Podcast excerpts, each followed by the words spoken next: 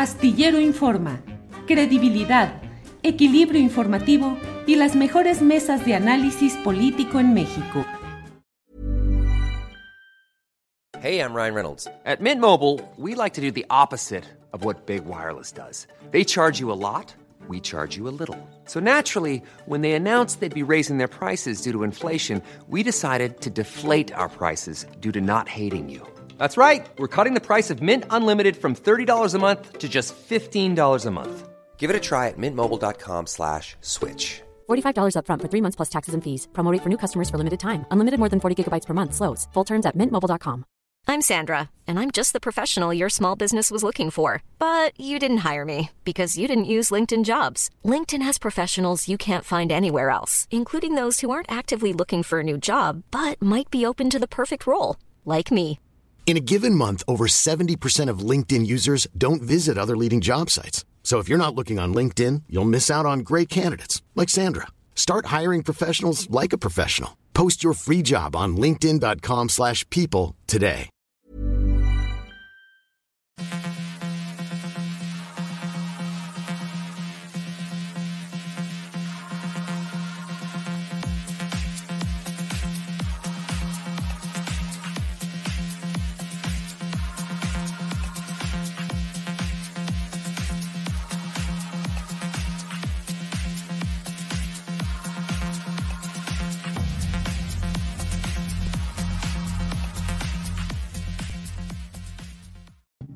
La una de la tarde, la una de la tarde en punto, bueno, la una con un minuto en este lunes 30 de enero de 2023. Muchas gracias por acompañarnos en este programa en el cual le vamos a tener información, análisis, debate, todo lo importante de una semana que va como el mes, que va como el año, a tambor batiente, todo movidito, y de ello le vamos a dar información porque hay mucha. Y para ello, ¿qué le digo? Está con nosotros mi compañera co-conductora y productora Adriana Buentello, a quien saludo con gusto.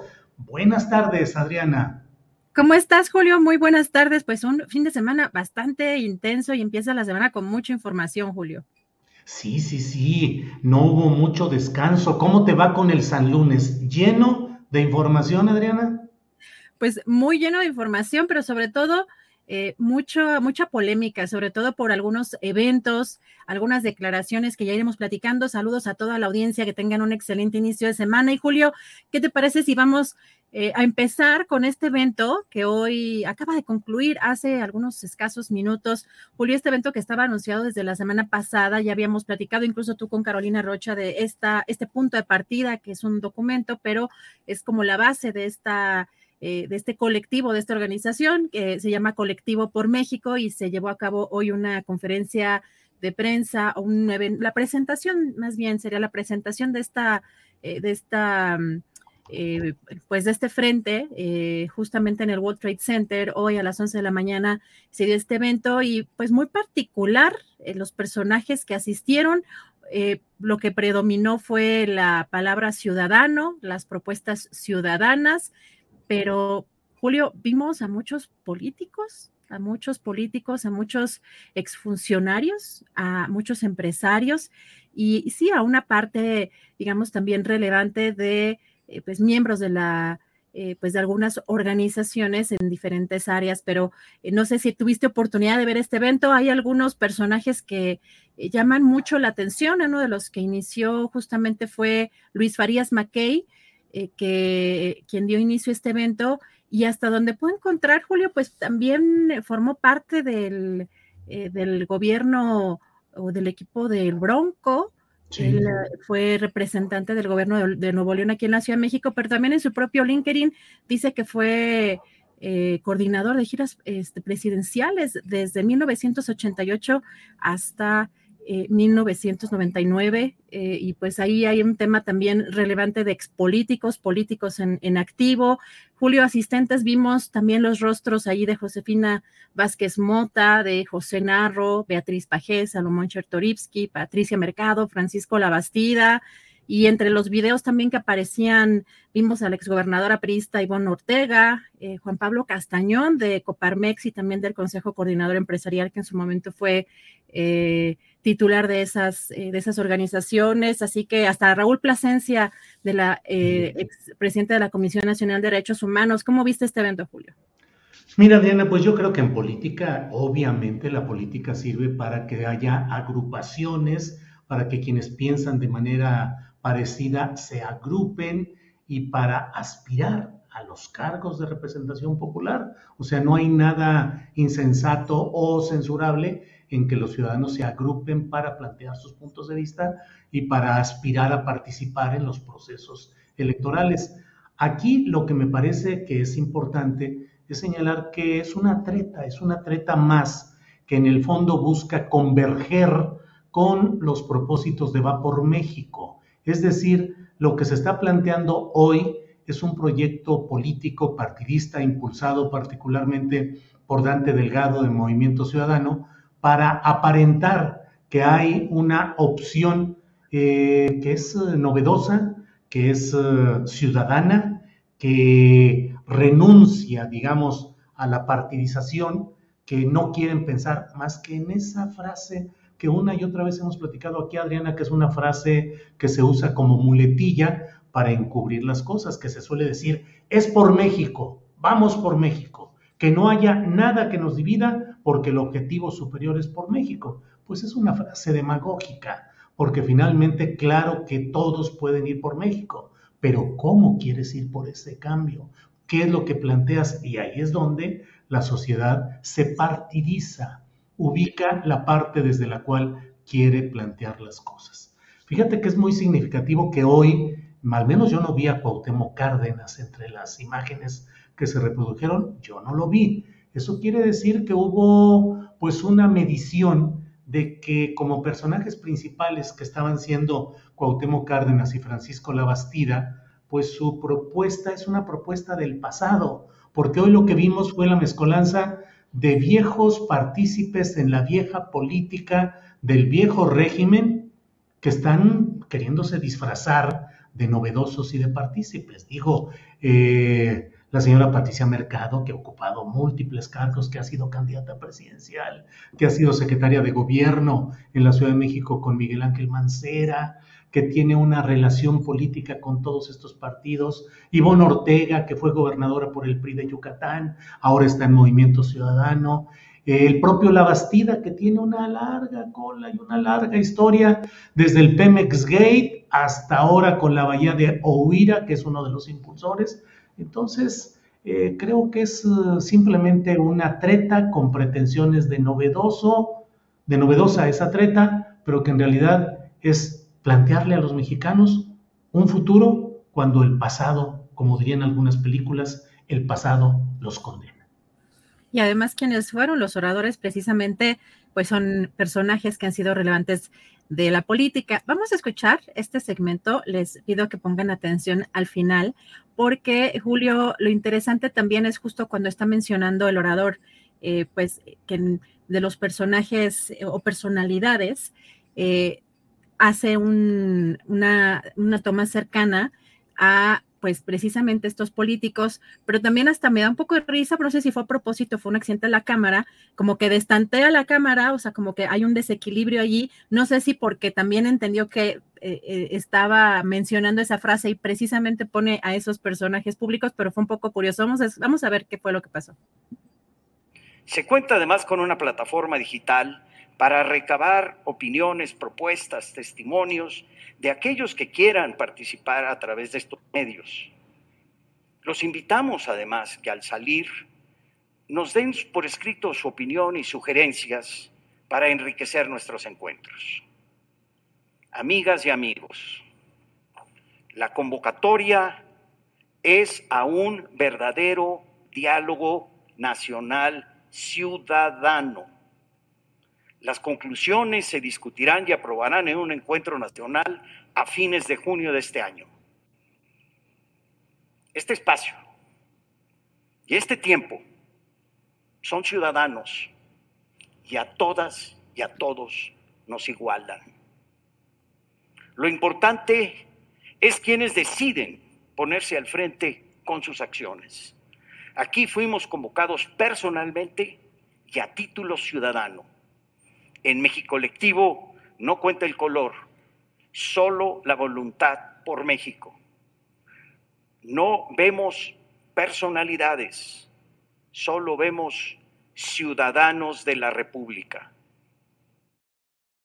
Pues sí, rápido corrigió el de la cámara, dijo, ay, ay, ay, ay, me estoy, es imagínate hablar eso con Josefina Vázquez Mota, que es un ejemplo justamente, pues, ¿qué diré? De la transferencia permanente de cargo en cargo. Lo dije muy elegantemente, yo creo, pero es el andar brincando de chamba en chamba, de cargo en cargo, y lo he escrito y lo sostengo. Josefina Vázquez Mota, que es una especialista en perder elecciones o perder posibilidades para seguir ganando continuidad. Siempre ha perdido para seguir ganando. Siempre pierde elecciones, siempre pierde en la competencia y sin embargo siempre arregla, siempre negocia. La más reciente de las negociaciones que hizo Josefina Vázquez Mota fue recibir más de mil millones de pesos del gobierno de Enrique Peña Nieto para repartirlos entre migrantes de Estados Unidos sin copia, sin certificado, sin comprobación. Mil millones de pesos para que los, para que los repartiera diciendo los entregamos a la organización fulanita, a Perenganito, pero simplemente y se los dio Enrique Peña Nieto, que fue el personaje contra el que ella compitió en 2012 y al que fue la primerísima en salir a decir, perdí, perdí y ganó el PRI. Eso es el político cuando ha ocupado cargo tras cargo y ahí sigue brincando y brincando y como eso, pues así están varios de los que ahí participan que han ocupado diversos cargos. Basta ver las capsulitas que pusieron con nombres de algunos de los participantes, qué director de Nafinsa, qué director de, de Infonavit, qué eh, subsecretario de tal en tal oficina, eh, director general en tal otra oficina gubernamental. O sea, es la búsqueda del acomodo político. Y la verdad es que había sí algunos personajes de algunas organizaciones, pero lo interesante es que sigue sin estar representada pues la parte más importante de la población en estas organizaciones que se llama mucho la atención, mucho empresario, mucho expolítico. Eh, fíjate Julio lo que comentó en, la intervención que hizo eh, José Narro, dice que quieren una propuesta de futuro para el país, eh, una estrategia que van a presentar antes de que termine junio para dar su visión de lo que sería México, que quieren contribuir a terminar pues la polarización, pero aquí es interesante porque quieren tener un coro de voces disonantes que no de una sola voz. Entonces, a mí eso me hace un poco de ruido, no sé a ti, Julio, porque precisamente la polarización lo que la provoca, pues es que hay una, pues hay muchas voces justamente en todos lados. Ahora, no en los medios quizá, en los medios prevalecen ciertas voces o en los medios tradicionales o en los principales medios grandes, pero pues hay una otra parte que nos puede gustar o no. Eh, yo he sido muy crítica de la conferencia mañanera, pero sí precisamente eso, esas voces diferentes, es lo que crea también eh, una polarización más allá de que un personaje eh, o dos o, algunos actores políticos también de pronto pues, le echan más leña al fuego, pero eso de, de tener pues un coro de una sola voz no es que esté pasando en la realidad, porque sería un poco también seguir con esta dinámica de que hay censura en este gobierno y la verdad es que lo estamos viendo que no es así. Precisamente esta polarización es parte o es el resultado de, de que no hay una censura abierta como lo hemos eh, platicado, que ahora hay cierto tipo de a lo mejor estigmatizaciones o de otra serie de circunstancias, de señalamientos que pueden ser injustos o no, creo que también ya es parte de una discusión alterna. Y lo que dice que me llamó la atención, buscan arribar a un nuevo México, con un México con instituciones fortalecidas, y dice, narro, el ex rector de la UNAM, recuperemos la decencia en todos los quehaceres. Pues no sé qué significa, pero me llamó particularmente la atención esa, esa declaración, hay que recuperar la decencia. Sí, fíjate, además digo, como diría Andrés Manuel López Obrador en sus conferencias mañaneras, con todo respeto, pero pues el ex rector de la UNAM, que a pesar de haber ocupado ese cargo tan honroso, tan central, tan señero, es decir, tan relevante, luego anduvo ahí dando lástimas en el PRI, queriendo ser candidato a la presidencia por el PRI y anduvo ahí en todos los entretelones, es decir, ¿Cuál es la congruencia? ¿Cuál es? Y además, este discurso, Adriana, que es el discurso del abatimiento de las diferencias, es un discurso falso y es un discurso engañoso, porque se pretende decir todos caminemos juntos hacia un mismo objetivo, cuando en realidad justamente de lo que se trata en estos momentos, con todos los errores, con todas las imprecisiones y con todas las fallas profundas que puede tener el proceso denominado cuarta transformación, pues es la opción de que un segmento social históricamente abandonado por muchos de los que ahí están este día, eh, estuvieron en el Poliforum Cultural Siqueiros, que puedan tener una presencia y una opción y un esquema, un proyecto distinto. Y ahora dicen, no, no, no, vamos a, vamos a caminar todos juntos. ¿Caminamos juntos con quiénes? Con quienes secuestraron la UNAM, es decir, burocráticamente la han secuestrado y la mantienen sometida a los grupos. Eh, de élite, a las camarillas, a los abogados, a los médicos que son en algunos grupos los que controlan la UNAM, los mismos con qué, con los intereses empresariales, tipo este hombre, creo que fue Castañón el que estuvo ahí a nombre de los empresarios, y ese discurso suavecito, buena onda, de pues vamos a buscar la manera de ponernos de acuerdo para seguir adelante, es uh, pretender enmascarar un momento en el cual lo que hay es justamente una diferenciación de proyectos y una diferenciación de lo que se aspira. Entonces, como dije al principio, ¿es válido hacer propuestas, hacer organizarse? Pues claro que sí, pero también es válido que nosotros desde una trinchera de análisis periodístico señalemos las incongruencias y hacia dónde van van a ir caminando, y nos lo decía aquí Carolina Rocha en los martes que platicamos con ella en el recién pasado, nos decía todo esto, nos decía que la idea es reproducir el esquema priista, aquel de primero el programa y después el candidato. Es decir, con esta maniobra, Movimiento Ciudadano y Dante Delgado van ganando tiempo para no definirse si se van a incorporar con Va por México porque van a decir, no, no podemos, porque nosotros vamos a seguir caminando en un esquema plural para que se elija el candidato al final, no desde ahorita. Y eso le dará tiempo a Movimiento Ciudadano. Entonces, pues eh, tretas de la política finalmente, Adriana. Pues colmilludos, porque Dante Delgado el Movimiento Ciudadano está aprovechando también un momento en el que va por México no estaba en su mejor momento, ya habían anunciado esta nuevamente como esta reconciliación, esta alianza, y el PRD particularmente no estaba como muy contento con estas eh, decisiones. También hubo por ahí eh, señalamientos eh, del PRI, de, pues, no estaban muy de acuerdo en, en qué significaba, quién decidía qué o quién iba a liderar esta, estos esfuerzos rumbo a las elecciones del Estado de México y Coahuila en este año y las presidenciales y en la Ciudad de México en el 24. Así que también eso es interesante. Y pues ya viste también, Julio, que el, el PRD ya destapó, bien solito, Silvano Orioles había destapado con su banquito verde, ¿te acuerdas?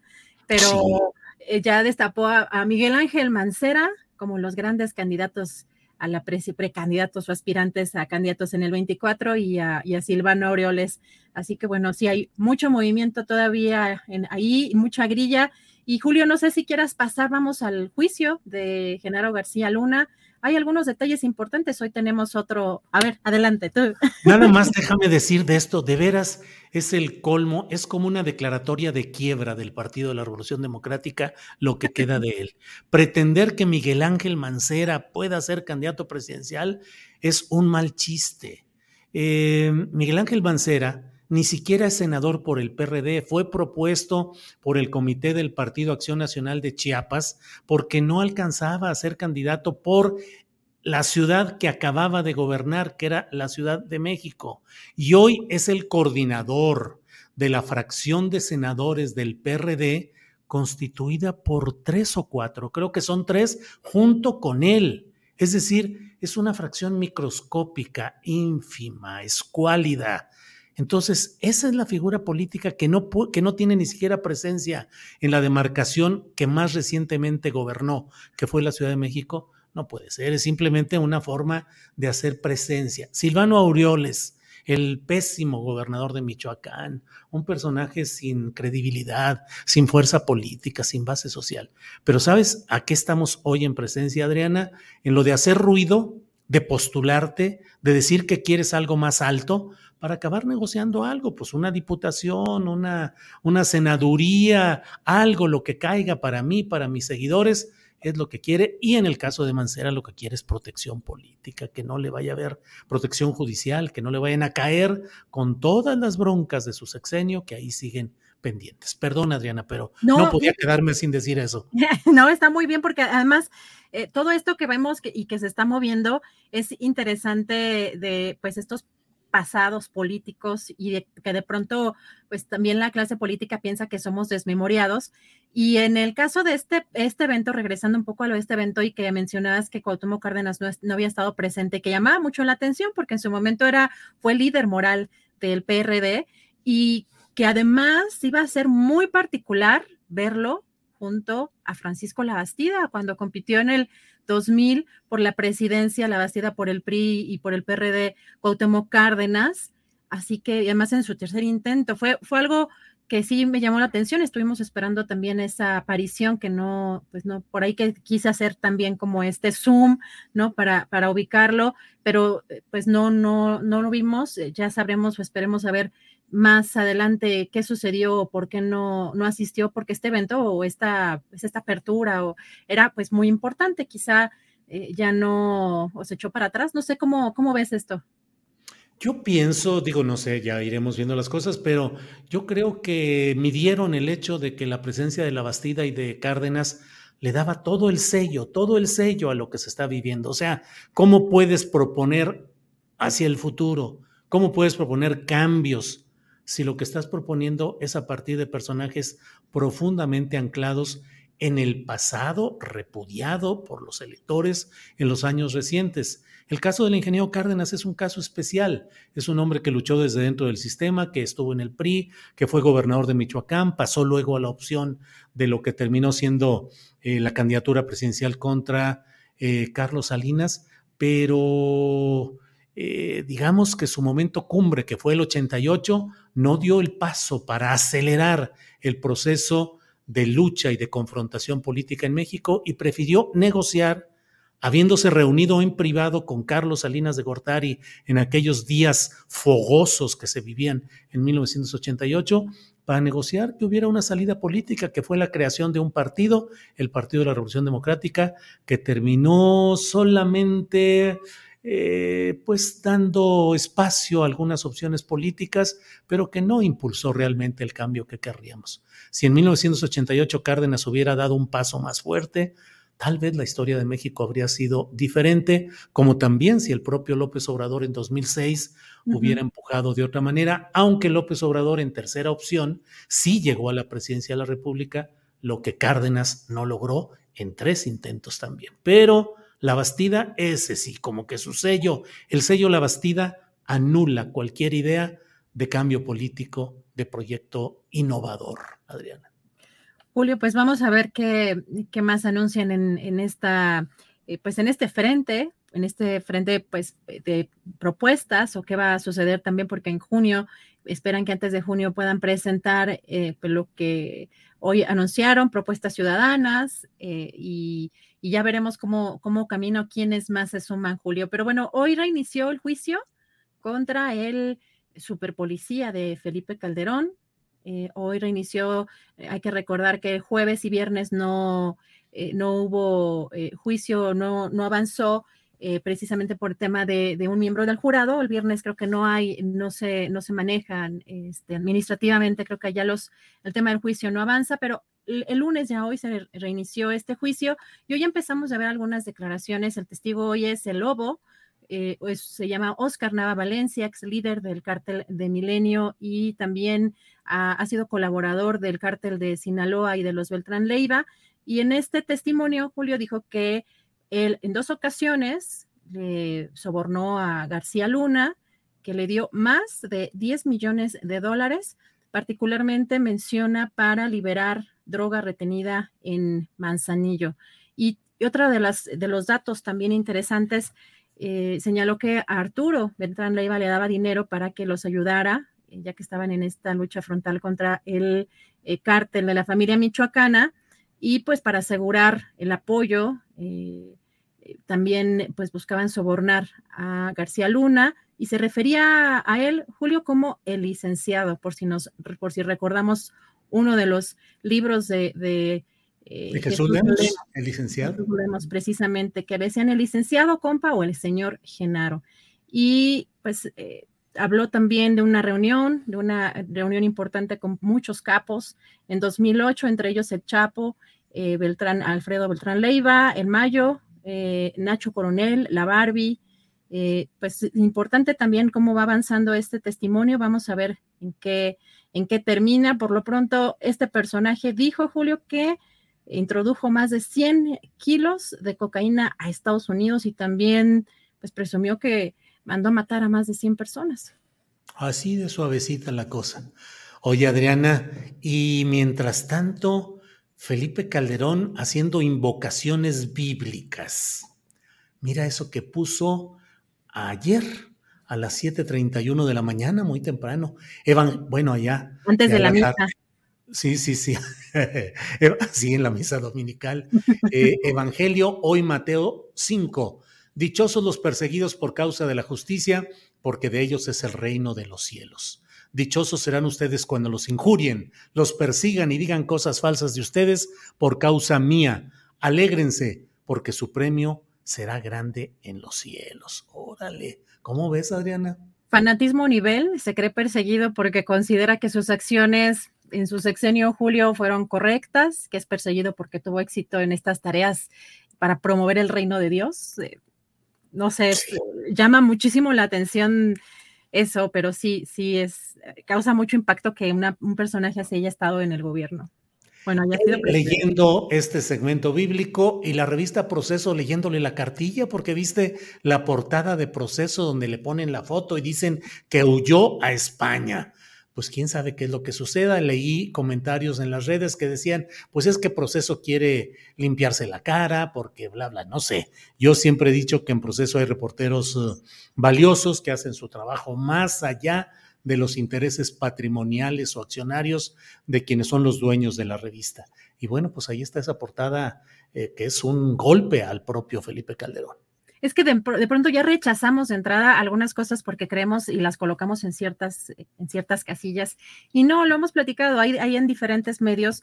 Eh, la verdad es que hacer periodismo ha sido muy complicado, sobre todo en términos laborales. Eh, hay muchos periodistas que valen mucho la pena en todos los medios, eh, inclusive lo hemos hablado en Mexicanos contra la corrupción y la impunidad, y son los periodistas o los reporteros de a pie. Muchas veces son, no, tienen injerencia en las líneas editoriales y qué hacen los jefes o qué hacen los dueños de esos medios. Y no por eso, o sea, no es como a los trabajadores de Coca-Cola, vamos a estigmatizar a los que trabajan en Coca-Cola o a los que trabajan este, en Bimbo, los que están repartiendo este, el pan o los que están llevando las, las cuentas, porque no son ellos los que están haciendo esas políticas o, no están decidiendo todo eso. Eh, por eso sí es importante también diferenciar un poco esas líneas quienes manejan los medios o estas organizaciones y el reportero de a pie, que también se puede equivocar, pero también puede ser un gran reportero. Y sí tienen esta portada, pues una eh, pues una, una, visión pues interesante de lo que está pasando realmente eh, con un personaje como Felipe Calderón en España. Y además también recordar, Julio, ayer también dieron a conocer la Fiscalía General de la República, confirmó que se cuenta con dos órdenes de aprehensión en contra de Genaro García Luna, exsecretario de Seguridad, emitidas por jueces federales competentes por los delitos cometidos en México, que no tiene vinculación con el proceso que se tiene en Estados Unidos. Y precisamente, Julio, hoy el presidente eh, López Obrador habló de este tema, pero también dijo o aclaró que no hay denuncias contra Felipe Calderón, sino es precisamente contra Genaro García Luna. Así que vamos a ver si, eh, creo que Andrés no, lo tenía eh, contemplado específicamente en la escaleta, pero a ver si, si podemos poner este, este video. No sé si lo, lo tenga arriba. Sí, sí, sí lo tiene ya. Ah, lo podemos poner, por favor. En algún momento Calderón había mencionado que existían seis carpetas de investigación eh, para preguntar si se aclaró esta situación, si existen. Existen eh, carpetas de investigación, pero no eh, en contra del presidente Calderón, sino de García Luna. Hay, ya lo mencioné, incluso una denuncia del gobierno de México en Florida por cerca de 700 millones de pesos, perdón, de dólares, sí, atribuida, atribuida a él, a su grupo, este, Eso está ahí. Y también la Fiscalía tiene abierta investigaciones. Sin embargo, pues creo que las autoridades están esperando el resultado de este juicio de Nueva York. Pues mira, de veras, de veras que ya no sabe uno ni qué hacer. Como luego dicen, si reír o llorar, Adriana, porque mira, García Luna fue detenido en diciembre, creo que el 10 de diciembre de 2019. Es decir, la Fiscalía General de la República, Alejandro Gertz, a quien aquí hemos señalado, o yo he señalado como Tortu Gertz, em, pues tuvo un año completo para iniciar una acción penal contra Genaro García Luna y no lo hizo.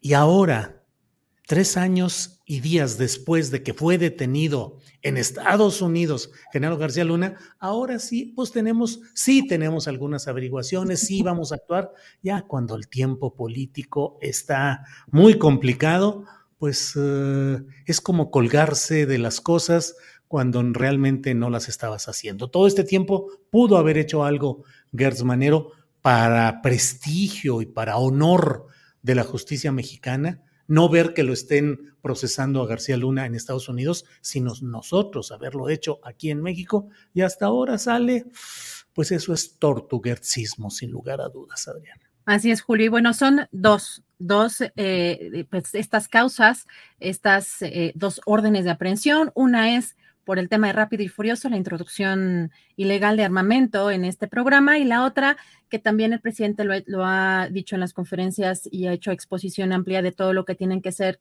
eh, lo que tiene que ver con los eh, sistemas o el sistema penitenciario, los penales.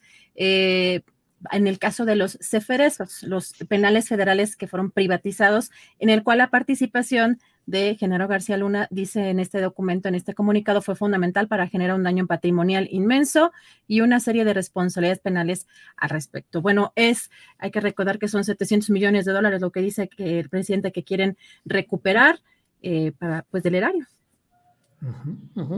Pues eh, son de estas cosas que están ahí caminando. Y luego, Adriana, pues ayer también estuvieron las redes sociales muy activas en los comentarios eh, respecto a la presentación del libro de Lorenzo Córdoba y de Ciro Murayama, este libro sobre la democracia, la democracia no se toca, pero más que la presencia de ellos dos, los autores, y de otros dos participantes, comentaristas que fueron José Woldenberg y la señora Jacqueline Pechard, eh, si fue ella, sí, em, lo que hizo mucho ruido fue la moderación, que estuviera ahí Carmen Aristegui como moderadora, y la parte en la cual ella dice, es decir, acoge como cierta esta frase que ha difundido el Lorenzo Córdoba, en la cual dice que Adán Augusto López Hernández les dijo a legisladores de Morena que destazaran al INE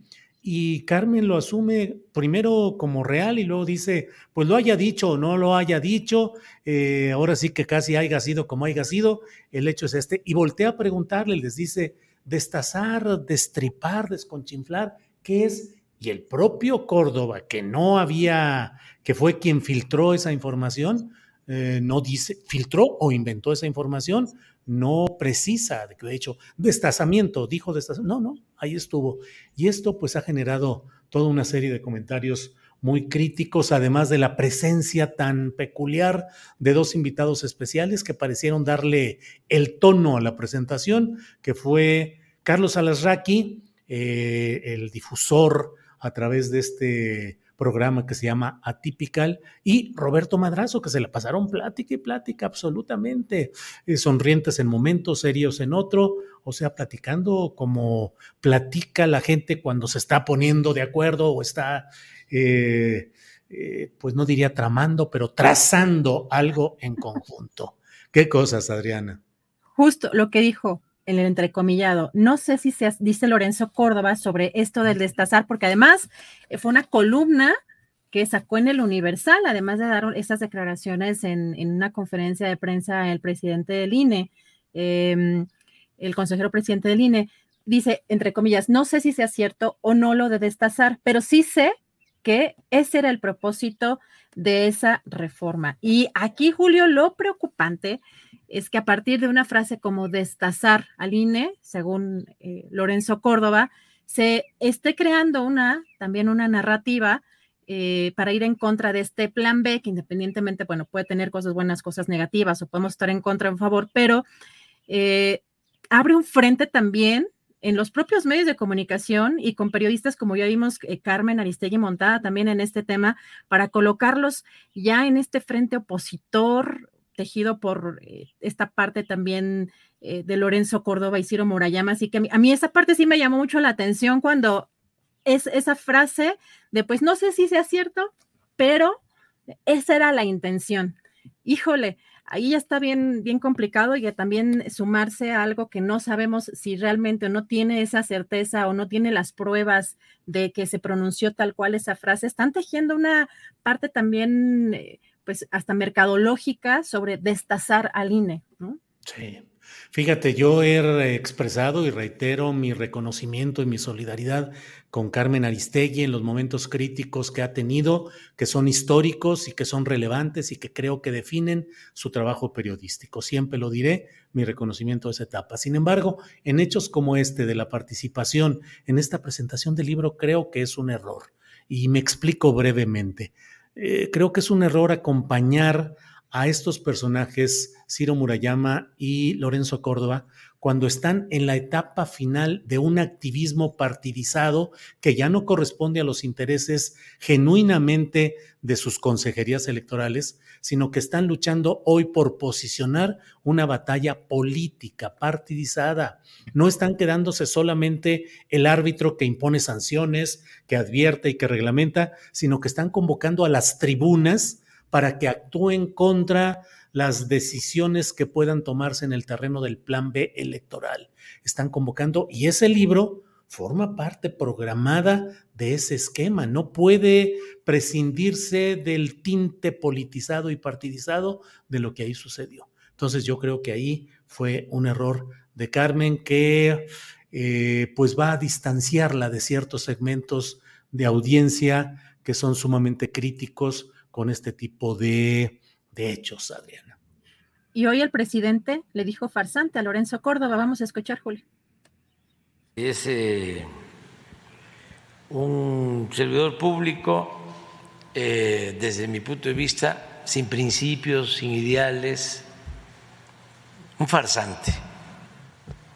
Él este, no tiene ideales, no tiene principios. Nosotros ganamos a pesar de ellos. Por eso cuando dicen el plan B, si este, la Corte, que es hasta posible, eh, rechazara la ley electoral, de, la verdad, la verdad, no pasaría nada.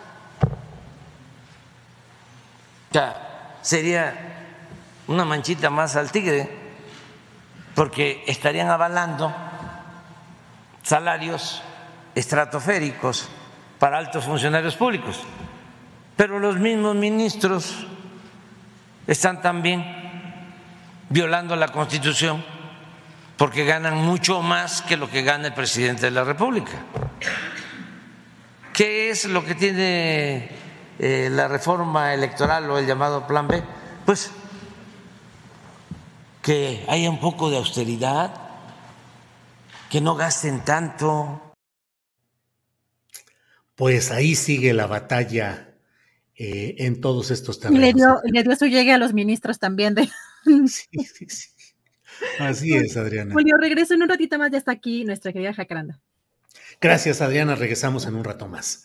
Gracias. Es la una de la tarde con 38 minutos y es la hora en que entremos con mi compañera Jacaranda Correa, que nos ayuda a remover las neuronas, a pensar con inteligencia y a profundidad. Jacaranda, buenas tardes. Hola, querido Julio, ¿cómo estás? ¿Cómo te va?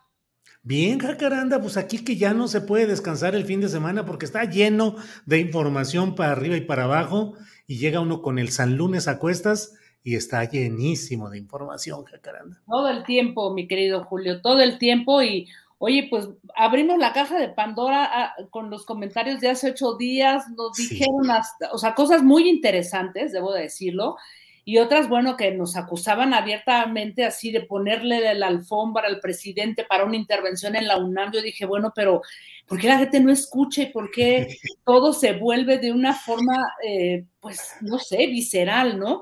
Y bueno, también hubo, debo de decirlo, Julio, eh, em, un debate interesante, como uno que abrió la propia doctora Leticia Calderón Chelius, el que respondió César Pineda, que yo ya lo había mencionado la semana pasada, un eh, pues académico, un politólogo, sociólogo, eh, pues de una gran, pues yo creo, una gran claridad y, bueno, pues él, él sumó y abonó cosas y respondiendo de manera muy, muy frontal, muy interesante y la cantidad de correos, Julio, de mensajes que yo recibí incluso de, de, colegas, de profesores eh, de, de, la facultad, algunos que yo no había visto, me pareció muy impresionante. O sea, creo que sí da para un, gran, pues una gran discusión el tema de la UNAM y por eso quiero seguir eh, con ello, Julio.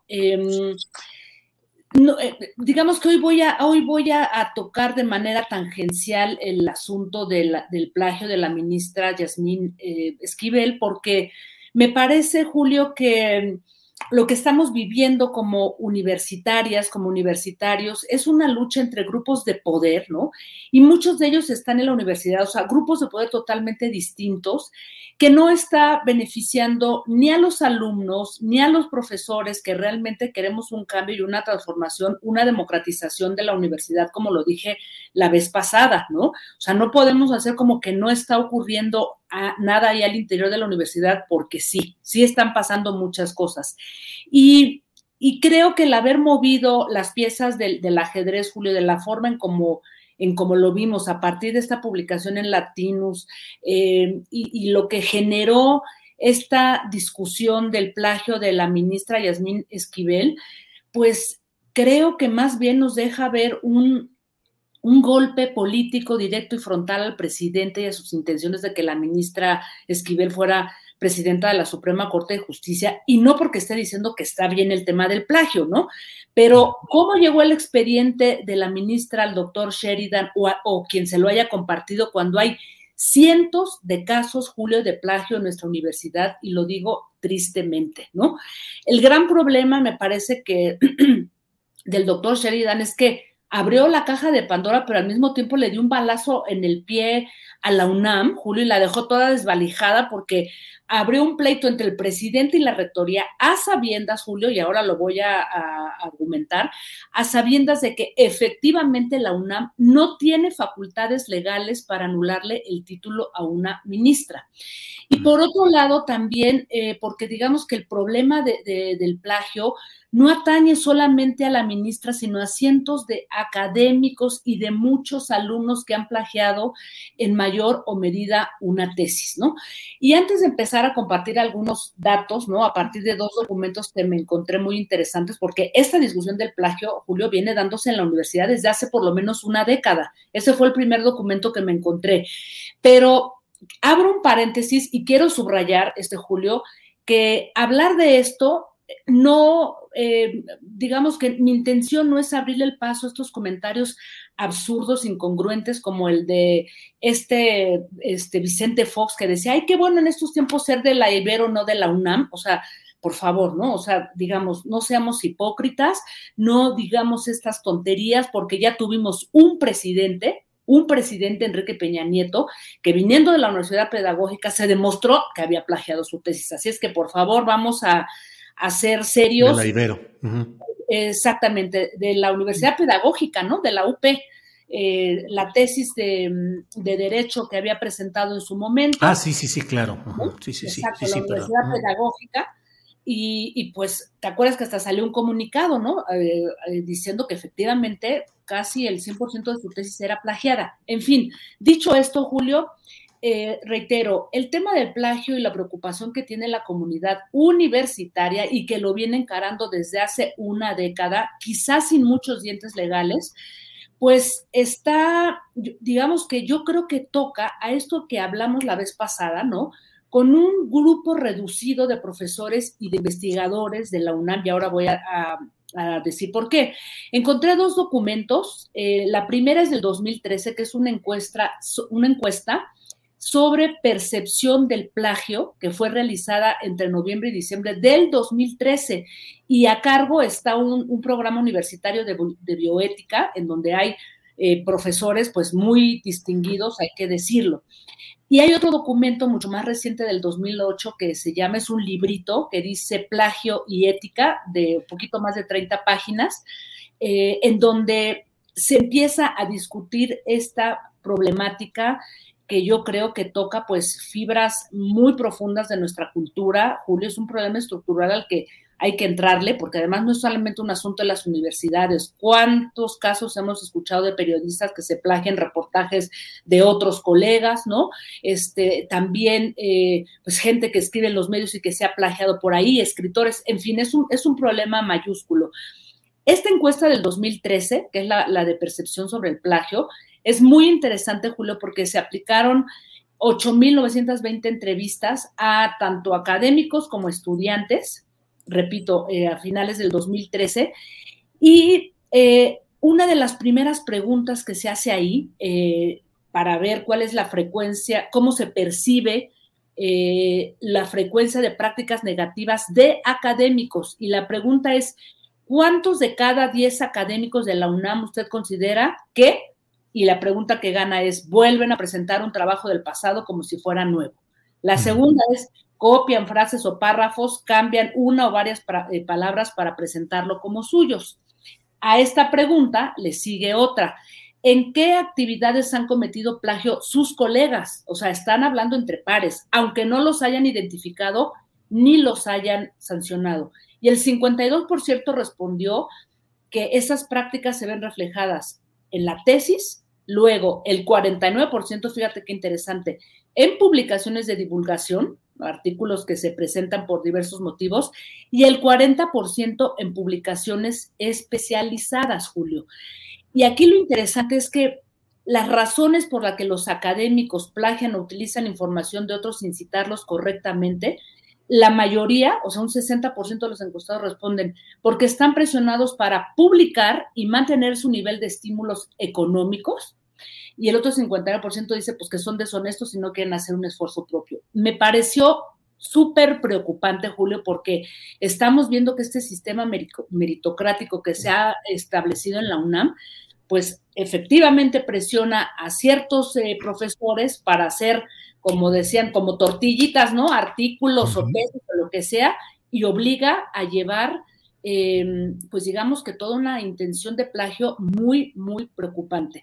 Y finalmente, Julio, el documento este del 2018, ahí están en la red, los pueden este, consultar, este librito que se llama Ética y Plagio, en donde vienen varias cosas, que es el plagio, las consecuencias que hacer para prevenirlo y casi al final eh, dice lo siguiente en su apartado 8, consecuencias jurídicas del plagio. Y aquí esto es lo interesante, por lo que yo decía, la UNAM no tiene la capacidad jurídica para sancionar. O sea, es confuso, pero es la verdad, ¿no? Dice en este apartado, además del descrédito social, el plagio implica consecuencias jurídicas importantes en vías administrativa, civil, penal, laboral o universitaria, pero de acuerdo a las legislaciones de cada estado. Consciente de ello, la, oficina de la abogada general ha optado por el procedimiento general para sancionar el incumplimiento de las obligaciones que la legislación le impone a los miembros de la universidad con varios artículos de, la propia UNAM, pero, y aquí subraya, es conveniente decir que em, esta interpretación que hace la oficina de la, abogada solamente incluye a personal académico. Y lo dice muy claramente en uno de los, de los apartados, esto del plagio, que no hay, eh, la UNAM no tiene condiciones para poder sancionar legalmente a alguien que haya cometido plagio y que ahora sea eh, egresado de la universidad. Hay por ahí varias notas que, te repito, son confusas en donde dicen que, que se puede hacer algo, ¿no? Respecto a, a que se haya prestado o recibido ayuda fraudulenta, puede ser suspendido por un año un alumno, en fin, pero no hay claridad y ciertamente, Julio, pues esto, como, como lo, digo al, lo dije al principio y con esto concluyo, ¿cuál era el objetivo de filtrar y publicar esta información del plagio de la, de la ministra? No porque diga que esté bien o porque no deba de saberse, sino porque esto se, se, traduce en un golpeteo frontal sin querer realmente ayudar a la universidad y al contrario, si realmente quisieran ayudar, pues vamos a entrarle a esto que se viene discutiendo desde hace 10 años, sin perfilar las baterías, sobre todo ahora, bueno, pues lo que, lo que esperaba el presidente de la Suprema Corte de Justicia y ahora que viene, pues el relevo de rector en la UNAM, Julio. Así es que yo diría de verdad que dejen de lastimar a la universidad solo con golpeteos políticos absurdos que en nada de verdad ayuda a que esta universidad se democratice en muchos terrenos, Julio. ¿Cómo ves? Híjole, Jacaranda, pues es un tema también como el de la semana pasada que levanta muchas pasiones y mucha opinión y qué bueno. Por cierto, nos dicen aquí, nos precisan que eh, la, el plagio de la tesis de Enrique Peña Nieto fue en la Universidad Panamericana Ahí nos hicimos bolas con la P, la, la Panamérica, la UP, con su relación con grupos religiosos. Bueno, sí, pues ahí está eso, pero este, pues eh, en un año difícil, en el año de la sucesión rectoril, por un lado, con muchos grupos en, la, en pelea por el poder, como ya lo has planteado, y con estos temas que, que son necesarios de analizar y de discutir, y en eso vamos, Jacaranda. Así es, querido Julio, y bueno, insistir que eh, pues mi intención es abrir la, la, discusión, o sea, y sobre todo quitar eh, pues esta insistencia, ¿no? Frente a la universidad de que pues solamente todo tiene que ver con la ministra cuando, repito, hay toda un, todo un trabajo que se viene haciendo desde hace más de una década justamente para cerrarle el paso a esta práctica tan común, tristemente usada, pero que también tiene que ver con muchos académicos que están intentando, pues ahí eh, ganar, ¿no? Estímulos por este sistema meritocrático que ya lo decíamos, este, pues no está funcionando bien, querido Julio. Así es que, pues ahí dejo estas reflexiones y veremos qué tal, cómo es la, respuesta eh, de nuestro público, querido Julio. Bueno, Jacaranda, a ver si no te acusan de este puño, sí se ve, y que andas ahí queriendo desestabilizar a la UNAM, Jacaranda. ¿eh? Qué barbaridad. No, pues no, no es así, Julio. La verdad es que no es así. Yo ya lo dije, yo lo hablo como egresada, ¿no? Y también como alguien que ha dado clases ahí en algún momento y que sigo dando clases en muchos otros lugares. También se cuecen habas en otros lugares, ya después hablaremos de ello, pero ahora pues el foco era la UNAM. Bien. Bueno, Jacaranda, pues muchas gracias. Nos vemos el próximo lunes para seguir removiendo las neuronas, Jacaranda. Un abrazo, querido Julio, y que tengas una muy buena, aunque no tranquila semana, porque vienen cosas muy interesantes, ¿no? Así es, Jacaranda. Ya nos veremos. Gracias. Hasta luego. Bien, bien, es la una de la tarde con 52 minutos. Vamos ya con Claudia Villegas, directora de la revista Fortuna, periodista, maestra de periodismo, activísima en la cobertura informativa. Claudia, buenas tardes. Buenas tardes, Julio. Hola a todos y a todas. Feliz inicio de semana. Julio. Qué bueno que dices eso, Claudia. A mí luego soy tan, tan seco y tan distraído que yo entro luego, paz, paz, pero efectivamente que haya un buen inicio de semana. Y en los eh, terrenos en los que tú eres experta, ¿cómo va la semana? ¿Cómo empezamos? ¿De qué nos quieres hablar hoy, Claudia? Muchas gracias, Julio. Pues se dieron a conocer los datos que se estaban esperando respecto a las finanzas públicas la Secretaría de Hacienda liberó poquito después de las 10 de la mañana este reporte correspondiente al cuarto trimestre y también al eh, pues el cierre del año. Y se confirmó lo que veníamos diciendo por encima de las expectativas de los analistas Julio la economía mexicana creció pues más de 2%, ahí tenemos los datos precisos en revista Fortuna, los ingresos sumaron más de 6.6 billones con un alza de 2 ciento Julio. En, en realidad es un reporte que los analistas, los financieros están observando con lupa porque ahí se afirma que la deuda respecto al Producto Interno Bruto, Julio, es de 49.6%, que es pues lo mejor que se ve en América Latina es una relación de deuda bastante buena porque ya hemos platicado con qué se compara. Por ejemplo, Japón, que tiene más de 100%. Eh, yo creo que la deuda ha sido pues la, la piedra de toque, eh, la manzana de la discordia. Y ahora lo que van a analizar es si esa deuda respecto al crecimiento del Producto Interno Bruto, Julio, pues representa un riesgo. Y bueno, ya tendremos que analizar la deuda respecto del Producto Interno Bruto, Julio, a la luz de que se asuma como deuda pública lo que va a suceder con Pemex y con la Comisión Federal de Electricidad. Pero bueno, esos son los datos, digamos, los números que tenemos que estar analizando, Julio, y pues tenemos otros temas, si los podemos comentar, Julio. Sí, claro, Claudia, adelante. Y, y no sé si en ellos incluyas ese, esa etiqueta que ya se está manejando que dicen Pemex Proa. O sea, ¿qué va a significar todo el tema de la conversión de esa deuda de Pemex en deuda pública. En fin, adelante, Claudia, lo que quieras. Sabes que siempre aquí estamos puestos para eso. Gracias, Julio. Bueno, sobre ese tema, no hay que olvidar que Pemex es una de las empresas privadas o públicas más endeudadas del mundo.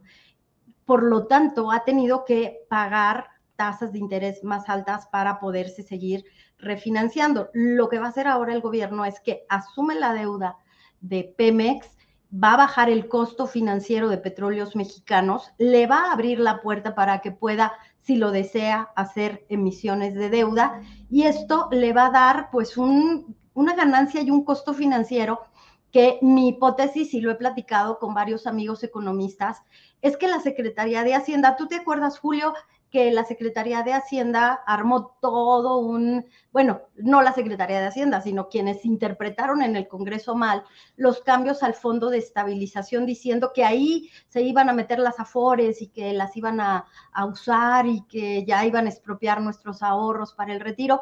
Bueno, no, lo que sucede es que ahora vamos a ver cómo funciona ese cambio en el fondo de estabilización donde le permite al gobierno dirigir recursos resultado de la reestructuración de operaciones financieras. Entonces, lo que vamos a ver seguramente es que cuando el gobierno asuma la deuda de Pemex y de CFE, esa ganancia financiera por no pagar tasas tan altas la va a dirigir a ese fondo de estabilización.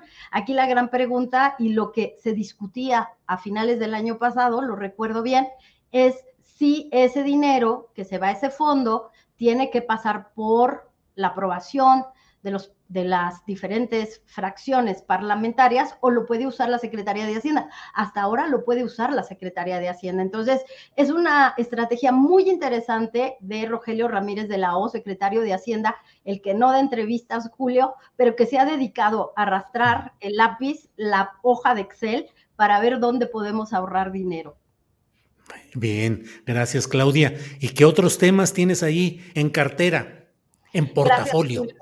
sí, que quiero recomendarles por favor la cobertura que estamos haciendo en Revista Fortuna del llamado Near Shoring, que es la relocalización de las cadenas productivas, porque la semana pasada tuvimos acceso a mucha información que tiene que ver con el plan que desde la Secretaría de Economía a cargo de Raquel Buenrostro se está poniendo en marcha. Y dimos a conocer en la revista Fortuna que el señor Carlos Slim, que por cierto tiene ya varias empresas domiciliadas en Taiwán, que esto pues no nos extraña porque Taiwán en muchos momentos pues ha sido relevante para este hombre que es uno de los más ricos del mundo porque él está en el sector de las telecomunicaciones. Él vende iPhones, ahí se ensamblan, bueno, pues una gran cantidad de teléfonos, ahí está pues la cuna de los semiconductores y la noticia que dimos en Revista Fortuna, Julio, es que Carlos Slim quiere invertir en semiconductores.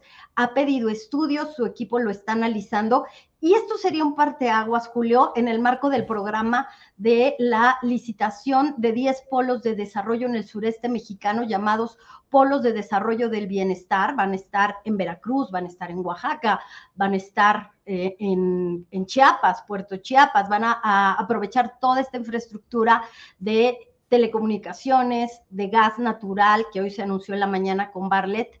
Entonces, creo que la noticia, Julio, y los quiero dejar pues aquí muy intrigados, porque hoy se da a conocer en algunos periódicos que hay caída en la producción industrial. Son datos, Julio, que también en Revista Fortuna les adelantamos, no están tomando en cuenta ya el repunte que se está registrando por este efecto del nearshoring. Ya hay anuncios de inversiones que tienen que ver con el nearshoring.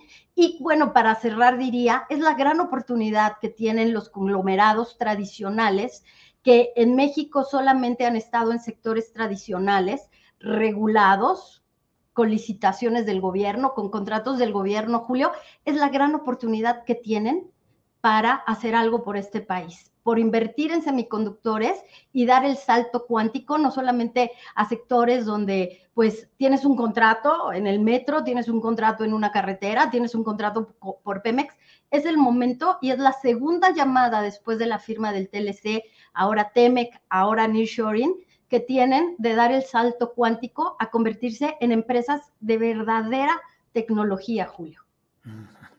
Eh, Claudia, sé que necesitaríamos bolita de adivinar para esto, pero no me resisto a preguntarte.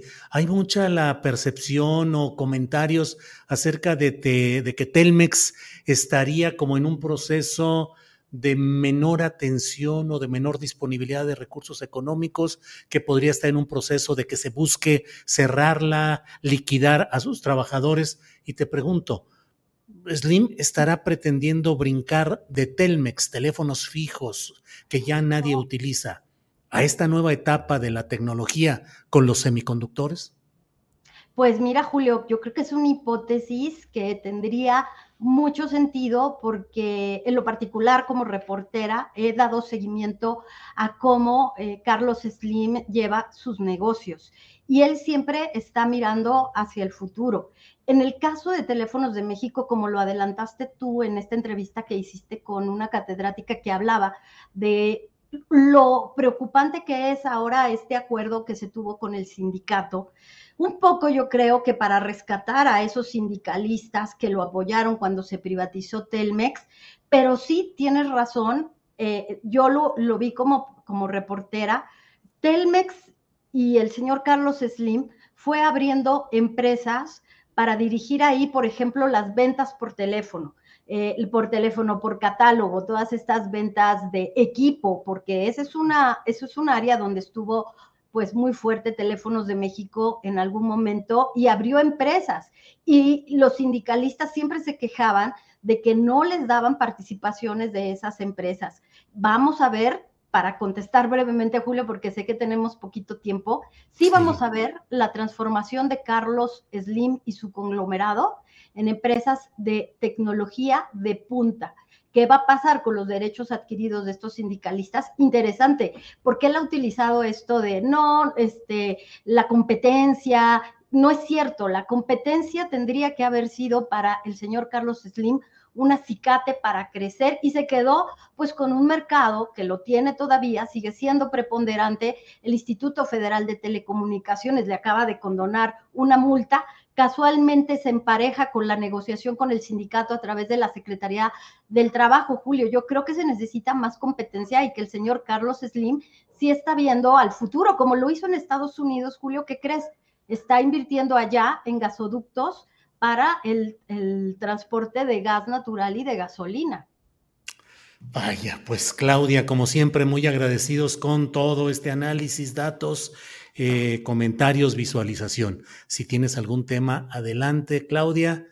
No, gracias, Julio, gracias. Eres muy generoso con el tiempo. No solo recomendarles que vean Monitor Nearshoring en la revista Fortuna, porque se van a sorprender. Les vamos a contar quiénes son los inversionistas que están en el Nearshoring y son los estadounidenses, los mexicanos y una noticia que a mí me sorprendió, que ¿quiénes crees que están? Los chinos los chinos no van a dejar solo a México con el nearshoring, están ya invirtiendo en México. Híjole, nos vamos a asomar pues a este trabajo especial que está en la revista Fortuna que tú diriges junto con un gran equipo de reporteros, de analistas, de comentaristas, reportajes e información muy interesante en www.revistafortuna.com.mx. Claudia, como siempre, muchas gracias. Nos vemos el próximo lunes. Nos vemos, Julio. Un gusto.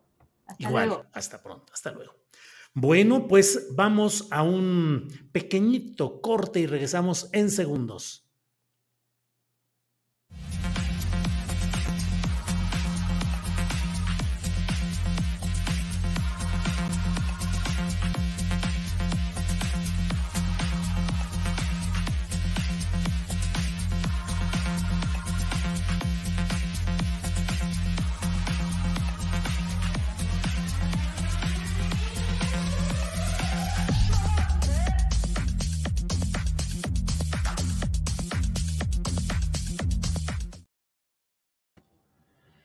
Bien, pues en este lunes 30 de enero estamos con el senador Ricardo Monreal, a quien agradecemos esta oportunidad de platicar con él. Ricardo, buenas tardes. ¿Qué tal, Julio? Me da mucho gusto saludarte a ti y al auditorio esta tarde.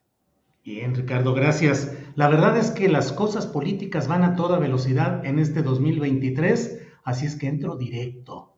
¿Sigues manteniendo alguna forma de apoyo a la gestión de Sandra Cuevas en la alcaldía Cuauhtémoc? Tengo meses que no la veo, bueno, unas semanas, pero tengo respeto por ella, pero no tengo ninguna ascendencia sobre ella, ni tampoco tengo ninguna influencia en la actividad pública y política que ella realiza. ¿Qué opinas de la manera como se condujo en esta noche del descubrimiento de unos eh, propaganda sucia, se dice, contra ella? ¿Repudias o apoyas ese hecho? Mira, este, a mí me gustaría que frente a estos episodios que se presentan hubiese diálogo, hubiese encuentro, hubiese una plática conciliatoria. No me gusta a mí el escándalo, no me gusta la confrontación, no me gusta la polarización y creo que ahora hay que acudir a la política, a la diplomacia para dirimir estas eh, diferencias. No estoy de acuerdo en la guerra sucia contra la jefa de gobierno. No me gusta. Como yo soy víctima de ello todos los días, no puedo avalar ese tipo de prácticas que denostan, que incluso degradan al quehacer político no puedo aceptar que esto esté pasando y no puedo admitir que la guerra sucia se convierta en clave para el éxito político. No coincido, Julio, será porque a través de mi vida he sido víctima de ataques, he sido víctima de diatriba, de encono, hasta de odio de personajes influencer o quienes manejan redes. Así es de que yo no coincido con eso. Para cerrar este capítulo, a reserva de lo que desees agregar, Ricardo, pero ¿qué opinas de ese grito de a quién le vamos a partir la madre? A Claudia. Desafortunado. Yo conozco a Sandra, eh, la respeto, eh, le tengo eh, mucha consideración porque es una mujer que ha batallado bastante. Millions of people have lost weight with personalized plans from Noom, like Evan, who can't stand salads and still lost 50 pounds. Salads generally for most people are the easy button, right? For me, that wasn't an option. I never really was a salad guy. That's just not who I am. But Noom worked for me. Get your personalized plan today at Noom.com. Real Noom user compensated to provide their story. In four weeks, the typical Noom user can expect to lose one to two pounds per week. Individual results may vary. Hey, it's Ryan Reynolds, and I'm here with Keith, co star of my upcoming film, If, only in theaters, May 17th. Do you want to tell people the big news? All right, I'll do it. Sign up now and you'll get unlimited for $15 a month in six months of Paramount Plus Essential Plan on us. Mintmobile.com slash switch. Upfront payment of $45 equivalent to $15 per month. Unlimited over 40 gigabytes per month. Face lower speeds. Videos at 480p. Active Mint customers by 531.24 get six months of Paramount Plus Essential Plan. Auto renews after six months. Offer ends May 31st, 2024. Separate Paramount Plus registration required. Terms and conditions apply if rated PG. Y yo creo que también la hostilidad y el acoso eh, tienen consecuencias. Yo no comparto este tipo de circunstancias, me gustaría que hubiese una tregua, hubiese una consideración. Eh, no, no creo que esta sea la solución y la respeto mucho a, a, Sandra y también respeto mucho a la jefa de gobierno. Pero para mí la jefa de gobierno eh, ha cumplido con los capitalinos y ella tiene un trabajo que muchos estamos observando. Es una ciudad tranquila, pacífica respecto a la seguridad de otras entidades federativas. Y creo que ha hecho su mejor esfuerzo. No, se equivocó Morena al hacerla candidata al gobierno de la Ciudad de México en la ocasión en la que tú también la buscabas. No, no, yo creo que no, yo creo que Morena hizo lo correcto. Y yo estoy tranquilo donde me tocó en esta función de senador y no tengo, al contrario, sino reconocimiento. No me sumo al clima de linchamiento que está padeciendo la jefa de gobierno Deseo que a través del diálogo, la plática, la vía política, diplomática, se puedan dirimir estas diferencias entre la jefa de gobierno y la alcaldesa de la Cuauhtémoc. Eh, tengo mucha consideración a la alcaldesa, es amiga mía, yo no desconozco a mis amigos y haría un, eh, un llamado a que pudieran eh, dirimir las diferencias con inteligencia y con una actitud de respeto entre ambas.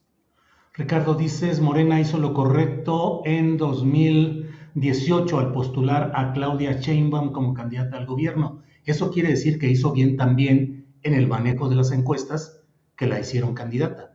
Sí, yo he dicho que hizo bien, era su método, yo he insistido bastante, Julio, tú me lo has preguntado muchas veces, siempre que me entrevistas me preguntas sobre la encuesta.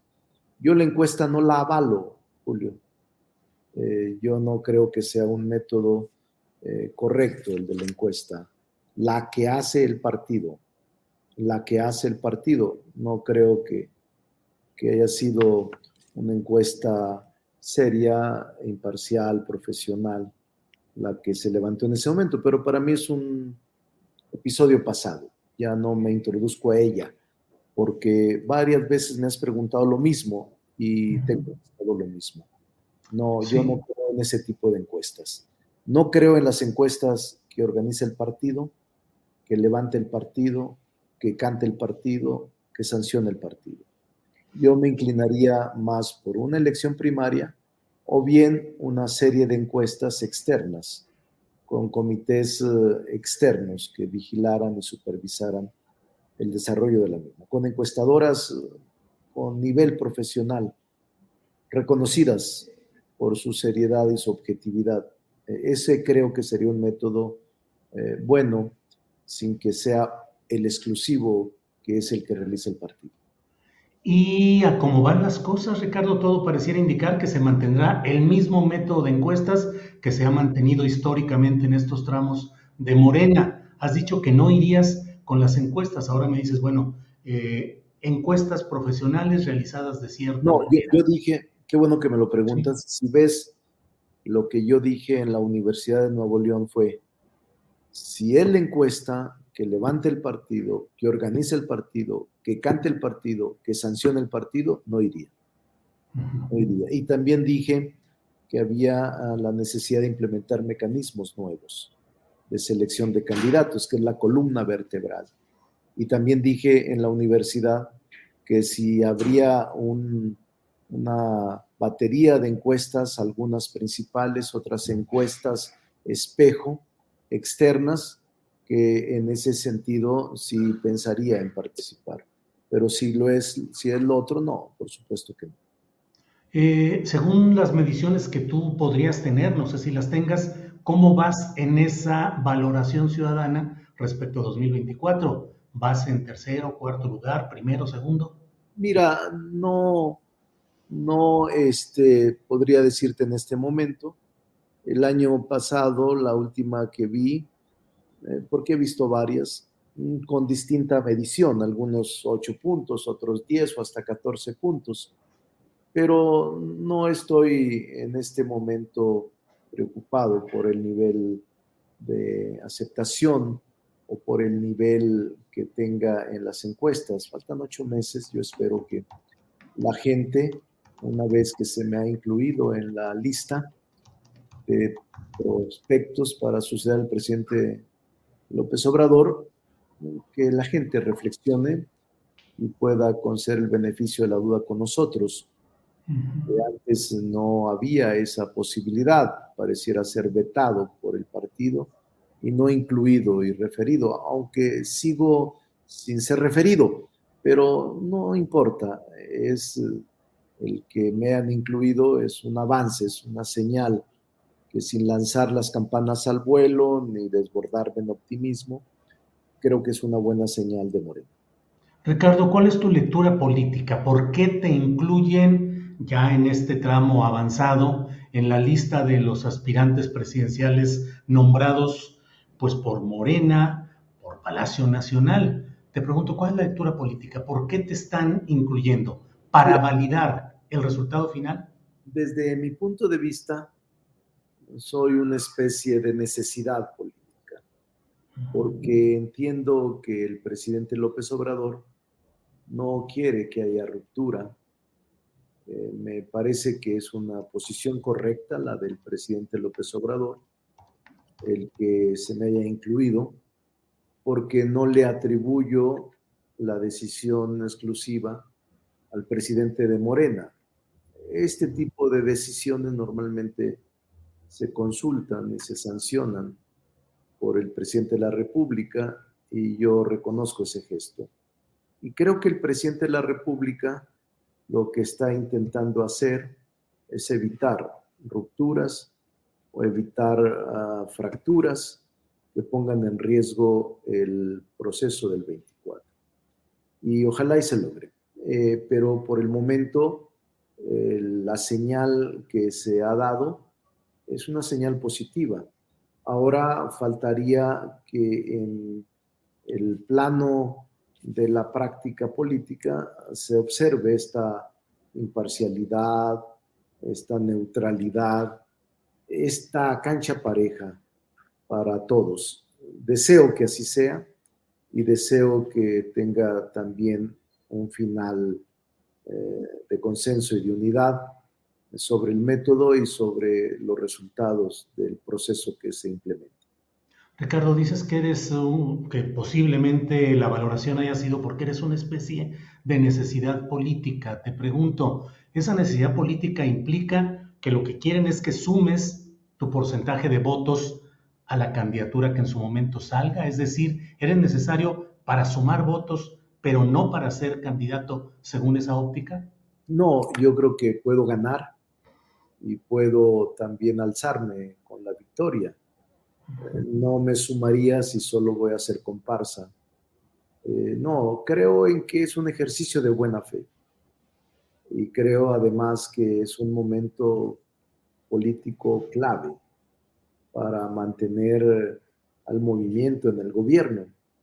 Por eso actúo con sensatez, no me precipito y no eh, me genero expectativas falsas, pero el porcentaje que tenga poco o mucho, lo intento situar en un plano de una competencia seria. Eh, la gente va a decidir. Yo estoy intentando proponer, establecer con seriedad lo que creo y en lo que creo, y la gente va a opinar.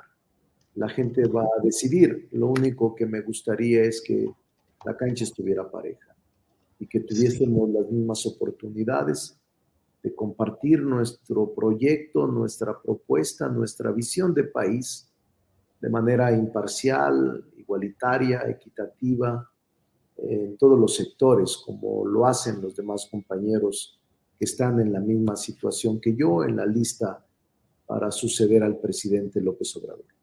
Ese piso parejo te refieres a los órganos partidistas, porque fuera de ellos, pues todo el mundo anda haciendo su promoción como puede. Tú mismo te he visto este, con raps y con corridos y haciendo declaraciones y visitas.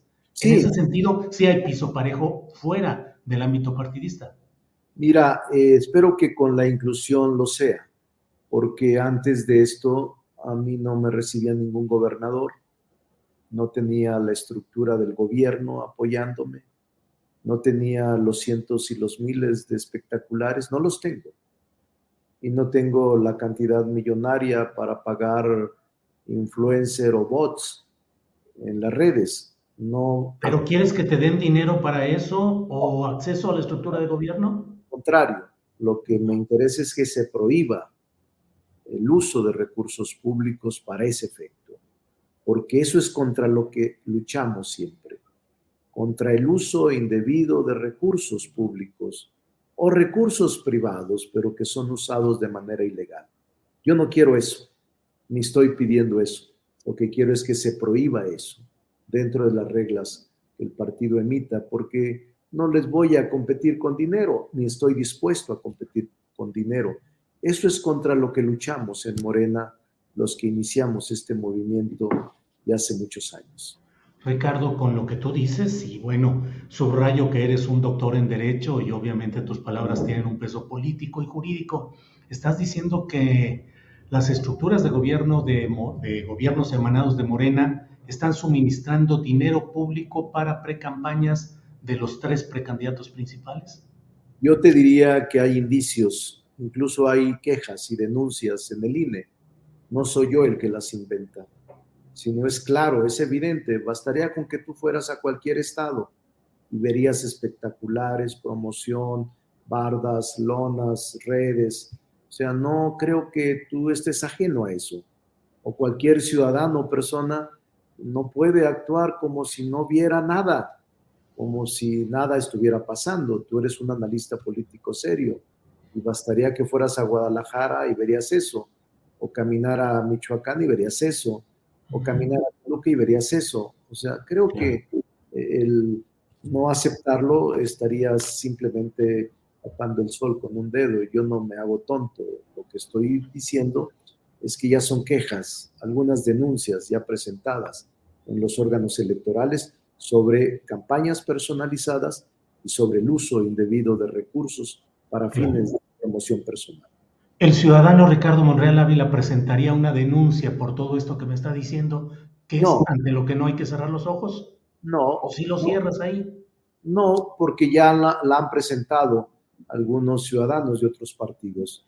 No quiero entrar a esa etapa de denuncias internas, porque yo soy el más atacado normalmente eh, si te reúnes con la oposición, si emites una declaración, si actúas con libertad, si tienes tú una propuesta que no coincida con el órgano electoral o del partido, normalmente te desatan toda una guerra inmediata. Y aunque no me preocupa eso, es un timbre de orgullo que por mi posición política me ataquen. Es un timbre de orgullo que por reunirme con adversarios políticos me ataquen. Es un timbre de orgullo que reconozcan que tengo capacidad para reunirme con cualquier personalidad pública, aunque no coincida conmigo, porque puedo hacerlo y porque tengo la capacidad de escuchar y de que me escuchen pero si por eso me atacan, no pasa nada, porque el país necesita reconciliación.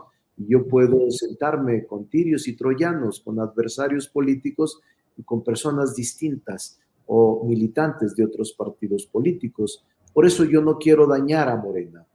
No me vería eh, congruente atacar a una compañera o un compañero de uso indebido de recursos. En ese caso, los órganos electorales son los que tienen que actuar en razón de las quejas que se presenten por la oposición, no por compañeros del propio partido. Ricardo, debo preguntarte esto, pero una actitud así no es complicidad o no es actuar políticamente a conveniencia y no por convicciones? No, es actuar con cordura, es actuar con amor al movimiento, es actuar con prudencia, es actuar con consecuencia. Yo no tengo nada en contra de la compañera eh, nada en contra de Claudia Sheinbaum, no tengo nada en contra de Ana Augusto, no tengo nada en contra de el canciller, al contrario, son compañeros y son amigos. Yo no soy juez, no soy ministerio público y no soy opositor para denunciarlos y para que después se genere al interior una lucha fratricida o una lucha facciosa que nos autodestruya. No, no soy así, Julio. No lo voy a hacer nunca. Soy un hombre respetable, serio, sensato y creo en la reconciliación. Si estoy planteando la reconciliación afuera, ¿cómo no lo voy a hacer adentro de mi partido? No me gusta lo que está pasando en las luchas facciosas y fratricidas al interior, porque estas terminan por deshacer, despadazar y destruir el movimiento que se crea con mucho esfuerzo y con mucho ánimo de todos los que lo hicimos. Asumo, Ricardo, porque así lo dijiste en semanas anteriores y con lo que ahora dices, que está totalmente cancelada la posibilidad de que renuncies a Morena, al menos hasta después de 2024. Está cancelada esa posibilidad. Lo único que me podría hacer cambiar de parecer es el trato, es la dignidad. Si yo veo que hay una señal positiva en el proceso, si hay neutralidad y piso parejo, si hay respeto a mis aspiraciones, no tengo por qué buscar en otra parte participar políticamente y con la obligación y la responsabilidad de respetar los resultados. Pero si en cambio sufro estigmatismo, persecución y los que me siguen sufren también eh, persecución, descalificación, insultos, encono, pues entonces tendremos que tomar una decisión en beneficio de México. Pero ahorita está descartada. En este momento, en este momento te diría, no hay ninguna posibilidad de que yo me incorpore a alguna alternativa política distinta de Morena. Por eso he decidido luchar aquí hasta el final. Y solo el de la dignidad me puede hacer cambiar. Eso es lo único. Pero si hay trato cortés, respetuoso, no tengo por qué irme. Ricardo, te agradezco mucho esta posibilidad de platicar. Cierro preguntándote, pues la política son diferentes opciones, circunstancias, momentos, mil cosas parecidas. Sí. ¿Podrías ser candidato a gobernar la Ciudad de México para rescatarla, perdidas como están nueve de 16 alcaldías, con una oposición creciente, la pieza principal de la izquierda que es la Ciudad de México? ¿Tú estarías dispuesto a entrarle a rescatarla? No, Julio, hasta este momento eh, yo he estado pensando solo en un plan, que es participar en la presidencia de la República. Tengo mucho respeto por esta ciudad. La quiero mucho. Hace cinco años quise ser jefe de gobierno en el 2017, porque yo eh, vivo aquí, vivo en la San Rafael, soy vecino desde hace más de 20 años de la Ciudad de México, eh, fui alcalde de la Cuauhtémoc y tengo un gran cariño por la ciudad. Yo nací en Zacatecas, pero esta ciudad me ha acogido y esta ciudad me ha abrazado desde que llegué a estudiar en la UNAM, los ochentas. Entonces tengo mucho cariño por ella, pero no estoy pensando, no estoy intentando buscar una posición distinta más que la de participar como candidato a la presidencia de la República pero reconoces que está en riesgo fuerte de perder nuevamente la elección morena en la Ciudad de México? Sí, lamentablemente, Julio. Yo soy muy claro en mis diagnósticos y creo que hay una oposición fuerte. Y creo además que tantos años gobernar la ciudad siempre tiene un desgaste. Eh, yo veo eh, la Ciudad de México con dificultad yo deseo que se conserve y deseo que quien sea el abanderado o abanderada pueda ofrecer un proyecto eh, que atraiga a los ciudadanos de la Ciudad de México. Los veo en un momento difícil. Y es que Julio, eh, tú y yo hemos sido eh, temporales ciudadanos aquí, yo ya soy ciudadano, por eso fui alcalde desde hace siete, ocho años, eh, eh, podemos coincidir en que aquí es una ciudad que se constituye en un epicentro de lo que sucede en el resto de la República.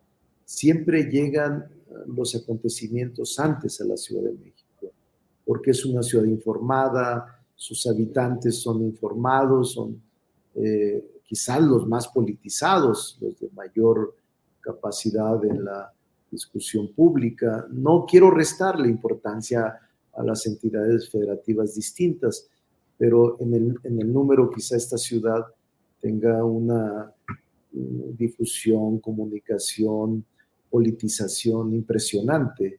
Y por eso lo que suceda en la Ciudad de México se convierte en un epicentro eh, duro, difícil. Y ahora la Ciudad de México está en un momento de debate y de discusión política. Y creo que eso, mantenerla va a ser un reto enorme para la izquierda mexicana. Puedo entender que dices que la Ciudad de México es, con su derrota en 2021, un antecedente probable de derrota para Morena en 2024 a nivel nacional. No quiero ser contundente en ese sentido. Yo no creo que perdamos la ciudad, pero vamos a batallar. Eh, es decir, la ciudad para mí ha estado bien gobernada, pero hay un desgaste propio de la propia estructura del gobierno. Y yo no creo que se pierda, pero tenemos que estar muy unidos para mantener eh, a la ciudad en la izquierda tradicional política. Y a pesar de que nueve de las 16 alcaldías están en la oposición o en manos de la oposición, tengo confianza, mucha confianza en que con la unidad podamos mantener a la ciudad eh, como lo hemos hecho en los últimos más de 20 años. Ricardo, te agradezco mucho esta posibilidad de platicar, que podamos hablar ampliamente de todos los temas. Muchas gracias a reserva de lo que desees agregar, Ricardo. No, que tengan confianza, que no se preocupen, que vamos a luchar y que estamos intentando actuar con responsabilidad y mesura, porque el movimiento lo merece no vamos a cometer excesos ni vamos a insultar a nadie. Vamos a actuar con conciliación y con el ánimo muy abierto de construir y profundizar la democracia que inició el presidente López Obrador. Ricardo, este tono amable, tranquilo, conciliador, que algunos dicen parece padrecito Monreal o predicador, ¿es estudiado? No, no, tú, no, no, me gusta, quizás ahora porque ande un poco agotado, ya tengo desde las 7 de la mañana trabajando. Pero no, no, no, es de predicador, es de un político sensato, es de un político prudente preocupado por lo que está pasando en el país. No me gusta la polarización y la crispación. Prefiero el acuerdo y el consenso y prefiero el diálogo que la confrontación. Muchas gracias, Ricardo, muy amable y seguiremos atentos en este 2023 que va con todo. Gracias, Ricardo. Saludos. Hasta luego.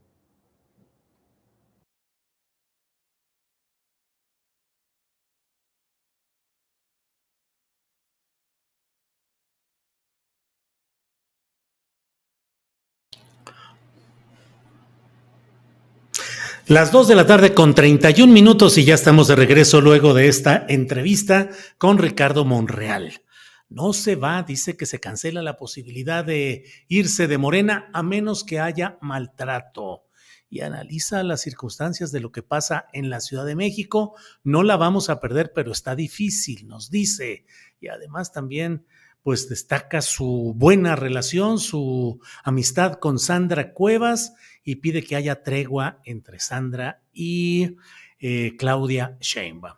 Me parece a mí una entrevista interesante porque devela muchos puntos eh, respecto a este reacomodo político que más allá de lo que se dice o se puede decir con abundancia, leo en abundancia los comentarios en, la, en el chat de este programa, eh, críticos hacia Monreal, pero bueno, pues es una nueva realidad política en la cual ha sido incluido ya en el grupo de los, de los cinco aspirantes a la presidencia de la República por parte de Morena.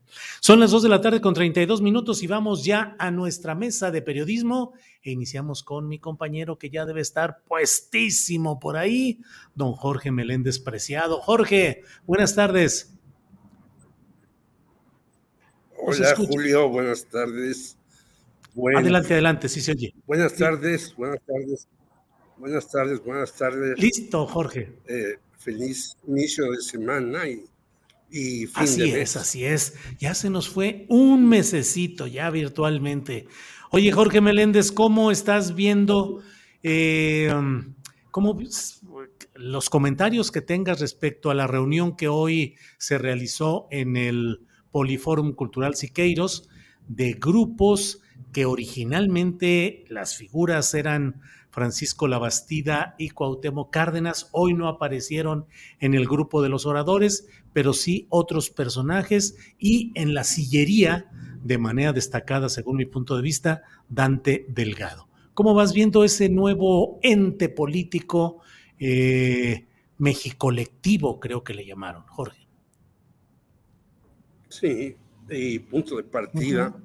Bueno, primero que ese, repiten una historia que nosotros iniciamos en el 88.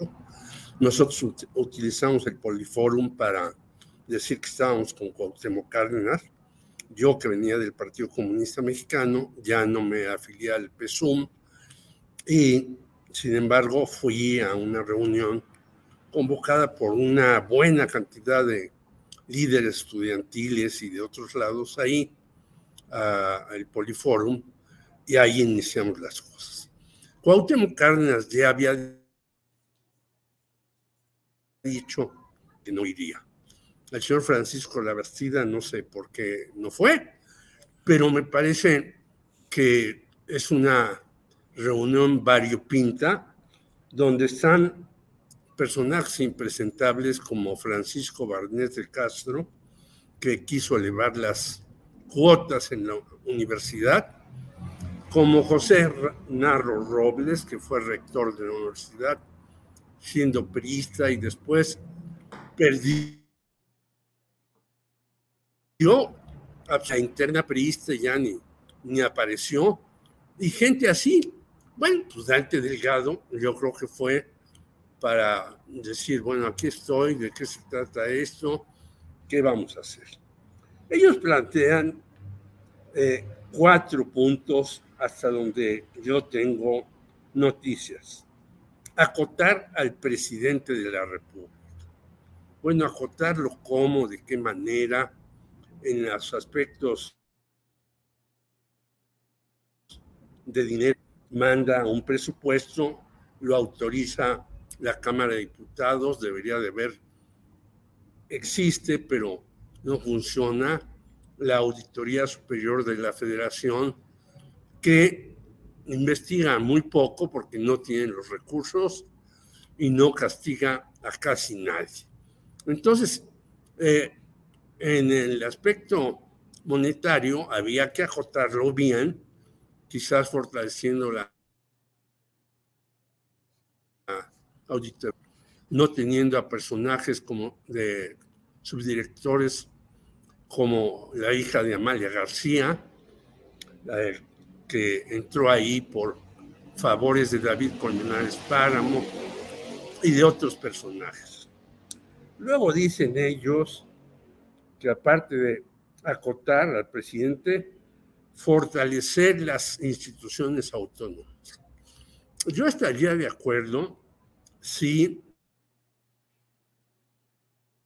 hubiera un registro de las instituciones autónomas, porque México contra la corrupción y la impunidad, pues sabemos que es una institución autónoma, y detrás de ella el señor Claudio X, pues no, y así como esas instituciones, hay otras que se dicen autónomas y detrás de ellos están personajes del billete. Entonces, habría que también ver mente autónomas y no fachadas o caretas de multimillonarios. Impedir el manejo discrecional del presupuesto.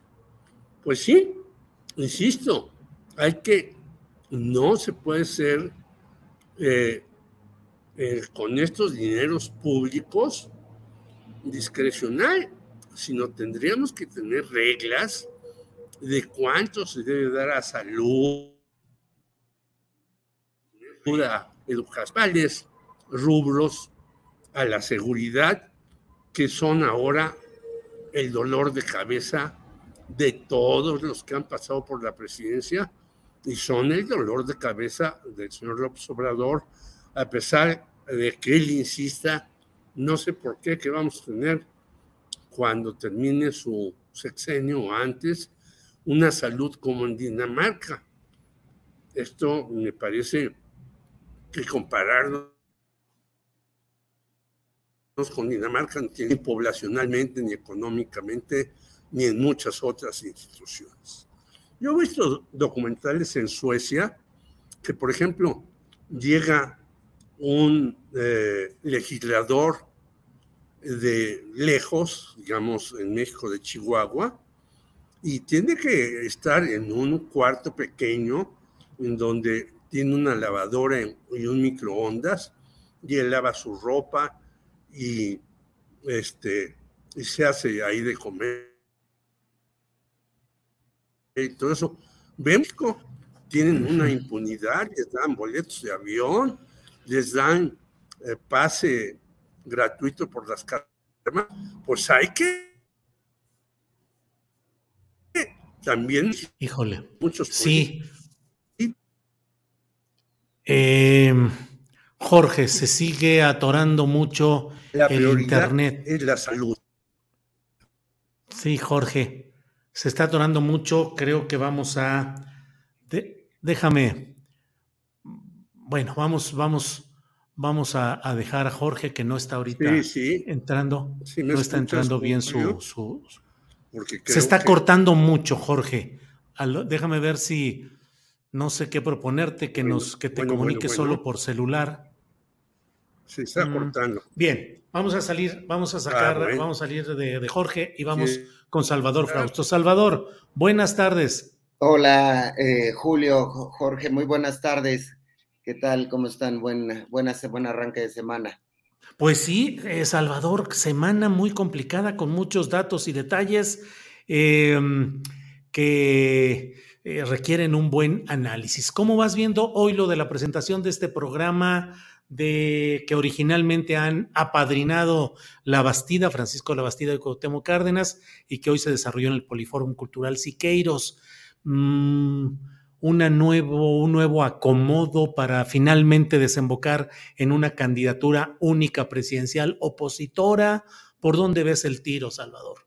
Sí, bueno, pues está moviendo fuerte la, el tema de la asociación presidencial, em, personajes tan relevantes como Cuauhtémoc Cárdenas, em, que es una figura de la izquierda eh, histórica mexicana, pero que bueno, pues se ha ha sido crítico del proyecto del presidente López Obrador y se junta con un eh, priista, con eh, Francisco Labastida y otros personajes. Eh, pues a mí me parece que, el asunto es em, que se está configurando una base grande, digamos, de, contraria a la jugada que trae López Obrador con sus corcholatas, en la medida en la que la percepción es que eh, la elección del 2024 eh, pues ya lleva bastante ventaja el, candidato que presente la coalición eh, gobernante. estas cuatro corcholatas que hoy están en, el Congreso platicando sus, planes de gobiernos, presumiendo sus éxitos que según ellos han tenido, y entonces, eh, pues hay una preocupación del lado de quienes no simpatizan con la posición de la cuarta transformación, de la llamada cuarta transformación, y vemos que están confluyendo, por un lado, en esta alianza de PRI-PAN-PRD, y por otro lado, otros eh, liderazgos políticos eh, relevantes en el país que me parece que van a tener, terminar confluyendo ahí, porque la representación política a eso nos hace, nos hace pensar que pueden ahí generar algún tipo de, candidatura. Yo creo que la conversación más avanzada que se tiene en el polo opositor es una especie de primarias, ya sea a partir de encuestas de cada uno de los partidos y que también se sumen algunos independientes, o que se hagan primarias más organizadas al estilo de los Estados Unidos, o como la que tuvo el PAN en, eh, eh, cuando se eligió como candidato a Felipe Calderón en el 2006, recordarás, Julio, que hicieron una especie de primarias y que Calderón en esa ocasión le ganó a Santiago Cri la candidatura eh, presidencial. Me parece que por ahí va a ir eh, la jugada de la oposición, hay cada vez mayor insistencia de parte de esta coalición organizada en Va por México o en esta organización social Sí por México, impulsada por empresarios como Claudio X González, y el PRD también se está moviendo, ¿no? Está ya viste, propone a Mancera y a Silvano. Yo decía que es casi como una confesión de quiebra política y partidista. O sea, con Mancera y con Silvano, digo, no veo yo que tengan condiciones reales para hacer eh, triunfar como candidatos a la presidencia, Salvador. Así es, pues eh, vemos a, candidatos que no parecerían tener suficiente arrastre popular, incluso con bastante desprestigio eh, en el caso de, ambos, pero bueno, ¿qué figuras le quedan al, al PRD? Dentro de eso están sus figuras y como los se sintieron ninguneados por el PAN y por el PRI con toda esta discusión de quién va a poner al candidato presidencial, pues sacan a sus gallos a, a pelear, a sus gallos eh, que pues no me parece que tuvieran gran oportunidad, pero eh, pues vemos esas expresiones, vemos ese movimiento eh, de Cuauhtémoc y de la Bastida, vemos a los candidatos del PRD, vemos pues cada vez más prefigurado en las encuestas, figuras del PAN pues tampoco están arriba en las encuestas personajes como Lili Telles, está más o menos bien posicionado Santiago Krill, incluso Ricardo Anaya, que dudo que quisiera regresar al país eh, porque se metería en problemas con la, con la justicia. Por ahí está el, gobernador de, Yucatán, en el caso del PRI, pues por ahí pinta eh, Beatriz Paredes, Enrique de la Madrid, pero no se le ve fuerza a los eh, aspirantes de la oposición. Entonces, eh, pero pues es totalmente sano en una democracia que empiezan a moverse y que empiecen a hacer eh, propuestas eh, frente a la fuerza que están mostrando las corcholatas morenistas, ¿no? Claudia, Marcelo, va subiendo en las encuestas a Dan Augusto, incluso ya aceptan a, a Ricardo Monreal ahí. Entonces, bueno, pues las... Y a Fernández Noroña, que también lo van a incluir en la encuesta, seguro, y, en, las, en los actos. Exactamente, ¿no? Entonces, vamos a tener ahí, eh, ahí una pasarela eh, en los siguientes meses y una decisión probablemente en agosto de quién será el abanderado de la coalición gobernante y eh, pues sí, hay que seguir con mucha atención porque no se le ve fuerza. En algunos círculos comentan que puede haber una sorpresa, alguien ciudadano. No alcanzo yo a ver quién este, puede ser ese personaje ciudadano, ¿no? No sé si has escuchado por ahí ese... Sí, sí, sí, de que puede surgir algo, pero pues en política es muy difícil que de pronto se improvise o se habilite un personaje para una candidatura presidencial a menos que hubiese un movimiento social intenso, rupturista, del cual surgieran nuevos líderes, pero en el fondo, pues es que no hay nuevas figuras, Salvador. Déjame pasar con Jorge Meléndez, espero que ya haya eh, recuperado bien la comunicación por internet. Jorge, ¿ya nos escuchas bien? Pues yo a ti sí, pero creo que hay algún problema aquí. Espero que tú me escuches bien. Sí, te escuchamos bien. Jorge, ¿cómo ves esa opción de que pudiera surgir una candidatura opositora de última hora? Eh, ah, algo que no pues, estuviese hasta hoy. Muy posible. Tú, tú hiciste muy bien en preguntarle todas las opciones que ve Monreal, pero yo a él lo veo sinceramente como que no va a ser el candidato de Morena lo digo abierta la decisión, yo no soy su asesor ni mucho menos, pero lo que le dijiste de la Ciudad de México, pues puede ser algo atractivo para él. Él siempre ha querido ser el ah, encargado de la Ciudad de México y puede ser una opción para él, porque yo no lo veo entre el debate. Yo veo que el trío que ya conocemos, Claudia, Marcelo y Adán, uno, porque la situación así lo decida en un momento dado, y las famosas encuestas yo creo que pues se tomarán en cuenta de alguna manera, pero el señor López Obrador va a decidir y también va a decidir pues si Monreal puede ir a la Ciudad de México. Y yo creo que él dice, no, yo voy a estar... Esas frases yo las he escuchado, yo soy más grande de edad que él, no solamente en el PRI, sino en el Partido Comunista y todo, hasta en el PMT, en donde yo tenía una relación muy amistosa con Eberto Castillo. No, yo no me voy, yo me quedo hasta el último. Y bueno, se, acordémonos de la ruptura con Demetrio Vallejo, de Eberto Castillo, ¿no? Para no hablar de muchas otras.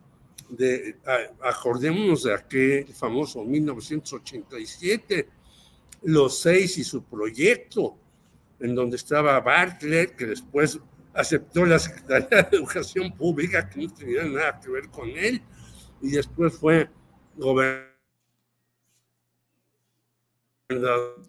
de Puebla. Pues esas cosas ya sabemos que en la política se dan.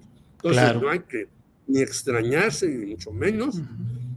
¿Quién sabe qué hará él? Yo no, no tengo idea, ni tengo tampoco ningún interés en meterme en ningún grupo por lo tanto, yo apoyaré a quien piense yo que es de izquierda, que es lo que he hecho toda mi vida. Bien, Jorge. Jorge, a ver si para la siguiente intervención, a lo mejor, si cierras tu cámara y te quedas solamente con el micrófono, es probable que evitemos esta pérdida de datos.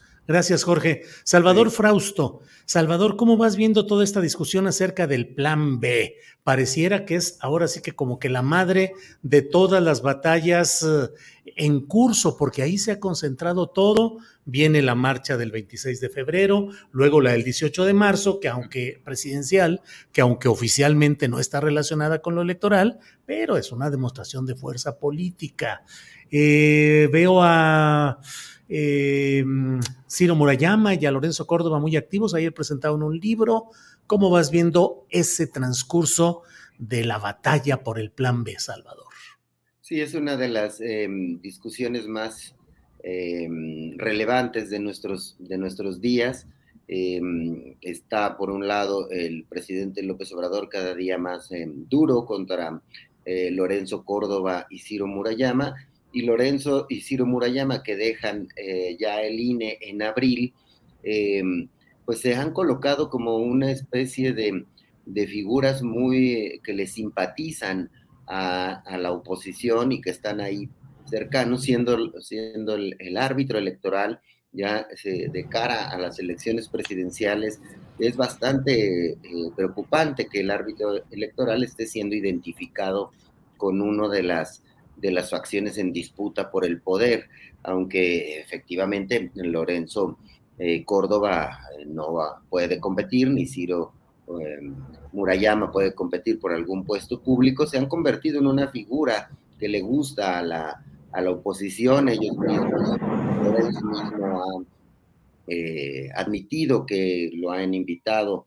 a, hacer política, a formar eh, parte de este frente opositor y que él no ha aceptado, que se va a relegar, se va a, guardar en su, en su cubículo de académico. Sin embargo, eh, es eh, realmente preocupante que la autoridad electoral esté siendo identificada con uno de los, de los sectores políticos que disputan el poder en el que van a disputar el poder presidencial en el 2024 y vemos pues también pues una marcha que está en camino donde seguramente volverán a mostrar músculo los, la facción opositora y también pues el presidente López Obrador anuncia su concentración del 19 de marzo, en el cual también tratará de mostrar músculo eh, político y ahí iremos viendo si efectivamente, como la oposición dice, empieza a cerrarse un poco la lucha presidencial eh, por la sucesión presidencial o no, o se mantiene eh, la facción gobernante en alrededor del 60-65% de las simpatías frente al 30-35% de las simpatías que tiene ahorita eh, la oposición dentro del electorado mexicano. Entonces, em, es una discusión interesante, hay que ver qué va a pasar con el PRI, hacia dónde va a jugar, si va a apoyar este, este plan B, sobre todo porque llama a la suspicacia lo que ocurrió en Coahuila, es decir, que Morena no vaya con sus aliados por esa elección y que si sumamos eh, las encuestas que ponen, em, podría ir eh, mejor posicionado si hubieran ido con un candidato único, Morena, el PT y el Verde, y sin embargo pareciera que esa división le va a favorecer al PRI y em, pues llama a la suspicacia de que esa decisión em, podría eh, traerle beneficios en el Congreso a Morena con un eventual apoyo del PRI a su, a su plan B electoral, Bien, eh, Salvador, déjame ver si Jorge nos escuchas, Jorge. Sí, muy bien. ah, perfecto. Ahora sí, Jorge, destápate con todo lo que quieras, que ahora sí ya se escucha bien. No, no te creas. ¿Qué opinas sobre esta discusión? bueno, ya había dicho que los cuatro puntos Sí, sí, sí, eso ya lo habías dicho, sí lo, sí lo escuchamos, pero en este tema de la lucha por el plan este electoral B, ¿qué es lo que opinas, Jorge? Yo, yo digo que es terrible que el Instituto Nacional Electoral esté haciendo un juego político tan intenso, no es porque estén cuidando sus dineros solamente, sino ya hay ya en la mesa que hicieron recientemente, hay dos posibles que puedan estar en la boleta del 2024. El famosísimo José Goldenberg, que ha dicho que no, pero que puede estar, y Jacqueline Pecher, que ya estuvo en varios organismos institucionales, como decía yo anteriormente, y que, bueno, pues este, ya estuvo en el INE y el INAI y no sé qué, pues es quizás alguien que puedan ellos lanzar. Yo creo que el INE está para cuidar las elecciones, no para hacerle propaganda a X o Z persona. Pero ya están lanzados a fondo los señores que están ahí. Entonces, ya eh, alguno de los múltiples que han placeado puede ser un candidato a la presidencia por la oposición, porque en, la, en el famoso movimiento PRD-PAN-PRI, pues vemos que el PRD invita a Mario Fabio Beltrones y a otros como oradores principales porque ellos no tienen a nadie a quien presentar. el, el PRI ha dicho, pues no vamos a dejar que el PAN decida el candidato presidencial. Es decir, hay bronca entre ellos, hay que recordarlo, no hay que dejarlo de lado. Entonces, ¿qué, están tratando de hacer? Sacar un candidato de la chistera. Y una forma de sacar un candidato de la chistera es darle amplia difusión por medio del INE en donde tiene eh, amplísima difusión el INE, ¿no? Entonces yo creo que eso es muy grave que un instituto que trata de cuidar las elecciones empiece a hacer propaganda al que sea, al que sea, no me importa quién es, su nombre y demás, si es periodista, si no es periodista, si es político, si es expolítico, si es investigador, bueno, dos, Jacqueline y Pepe Goldemer son investigadores de tiempo completo de la UNAM. Entonces, ¿qué se trata esto? La UNAM contra Morena, con todas las cosas que hay. Hoy el señor al que se le dijo que le plagió la tesis Yasmín Esquivel en el Universal dice, bueno, no, yo tomé parte de las cosas de Yasmín y demás. Es decir, pareciera esto una ensalada de locos, pero no la es. Es la lucha presidencial que si llega a ganar alguien, pues va a recortar algunas cuestiones y va a privilegiar otros. Ese es el fondo del asunto. Bien, bien Jorge, gracias. Eh, Salvador Frausto, eh, de lo que estamos viendo, ¿qué, ya para ir cerrando nuestro programa, qué destacarías, qué te llama la atención, qué te preocupa, qué podemos ver en los siguientes horas o días, porque ahora en las horas se deciden las cosas, Salvador. Así es, eh, Julio, me gustaría comentar lo de eh, el tema de, García Luna, pero para completar lo que decía Jorge, em, que menciona a José Woldenberg o a Jacqueline Pechard, y estoy con, tratando de abrir muy bien los ojos para ver cuál es ese personaje que dicen eh, la oposición que podría surgir, que podría ser de la sociedad civil. Efectivamente podría ser algún personaje así, em, pero en el caso de José Woldenberg, por ejemplo, en la marcha pasada eh, en defensa del, del INE, eh, pues hizo un buen discurso, como siempre tiene el, doctor Waldenberg discursos interesantes, pero no prende, no prende a la gente, no parecen ser personajes que prendieran a la gente.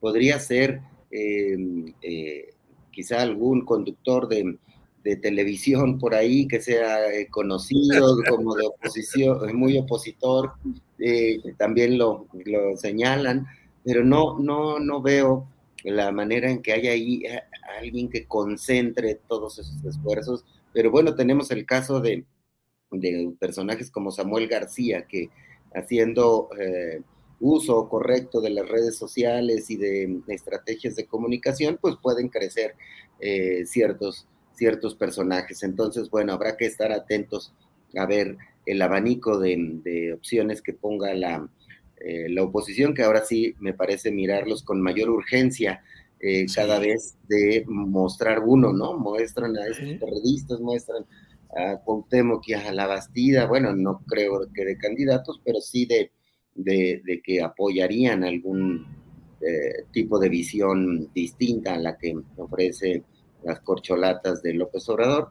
Y bueno, pues eso está ahí. Y, y en lo otro, bueno, pues seguiremos viendo el juicio a García Luna con mucha atención. y hay un nuevo testimonio que apunta a que le dieron muchos millones de, dólares a cambio de apoyar a narcotraficantes y eh, pues se sigue, eh, vamos a estar escuchando ese tipo de información en el cual eh, pues un personaje como García Luna recibió pues millones y millones de, de, dólares por jugar y cuidar a los narcotraficantes en la época de Felipe Calderón. Hasta dónde llegará esto, si saldrán nombres de otros políticos en, esta, en este juicio, si alcanzará a Felipe Calderón o si em, pues ya de entrada muestra una época muy negra de la, de la famosa guerra contra las drogas durante los dos periodos eh, panistas, el de Fox y el de Felipe Calderón,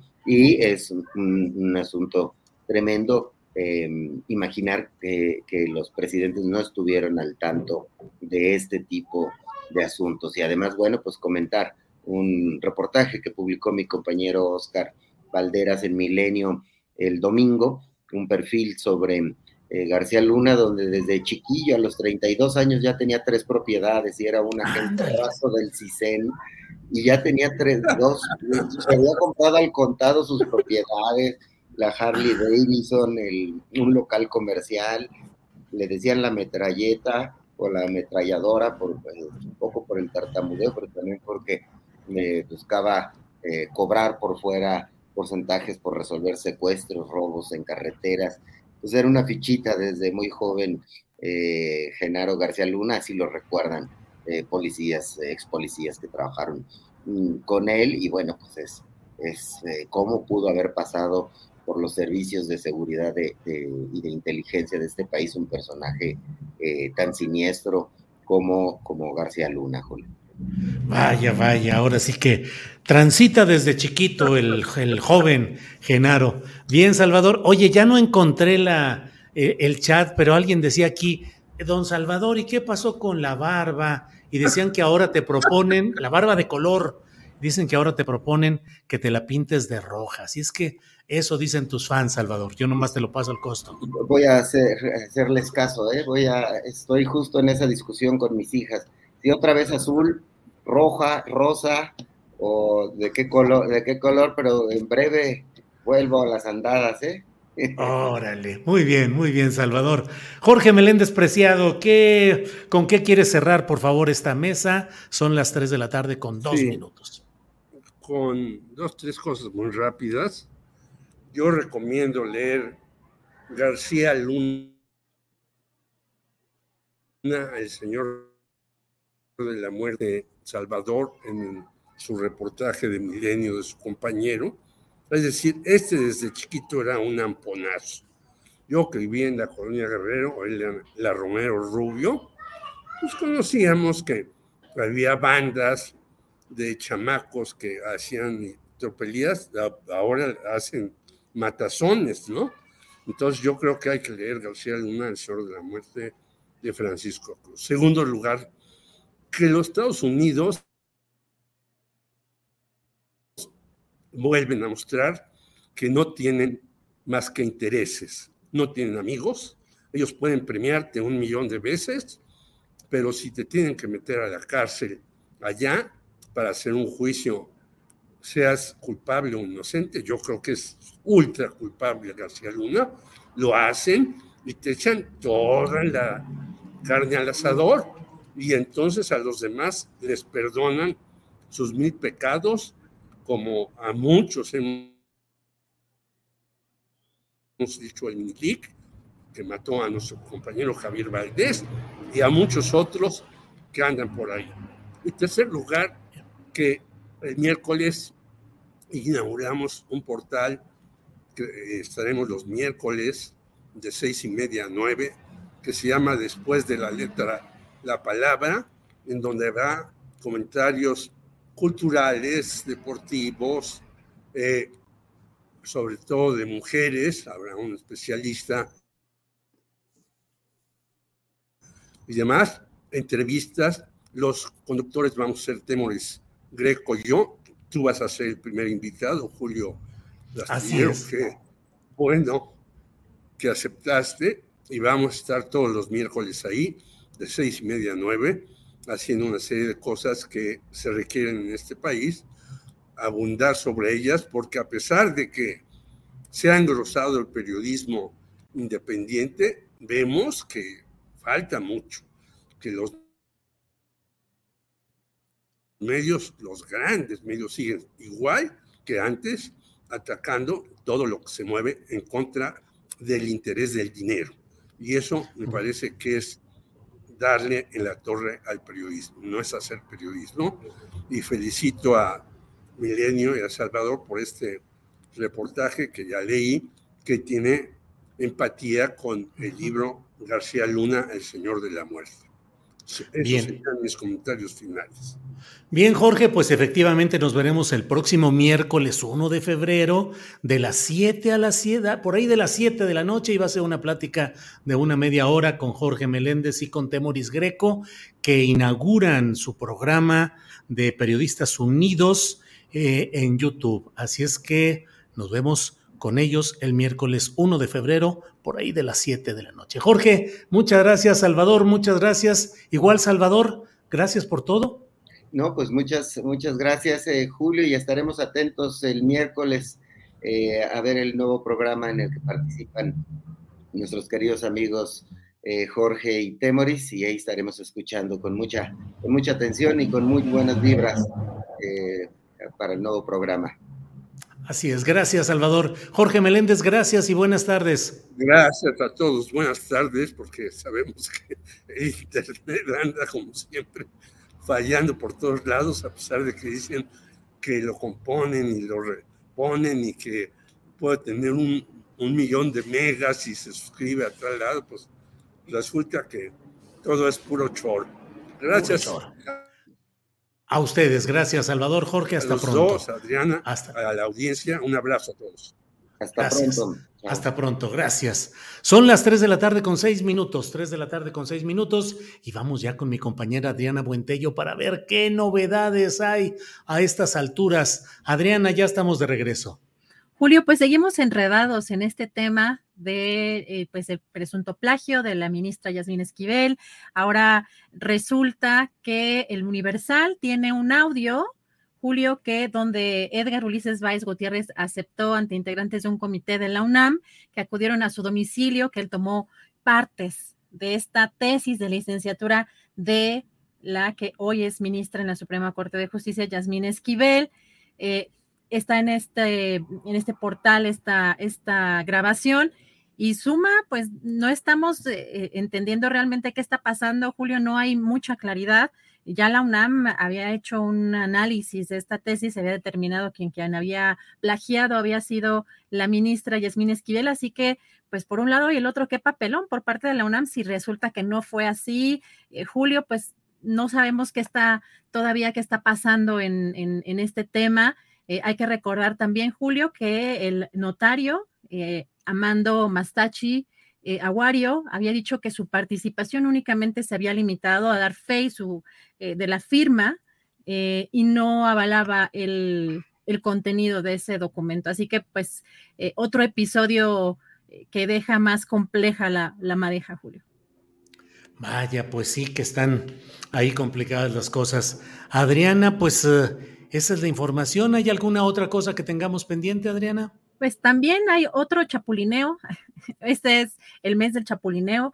Fíjate que hoy eh, anunció eh, precisamente el coordinador de Morena en la Cámara de Diputados, Ignacio Mier, que Justino Arriaga, el ahora expanista, se suma a la bancada de Morena.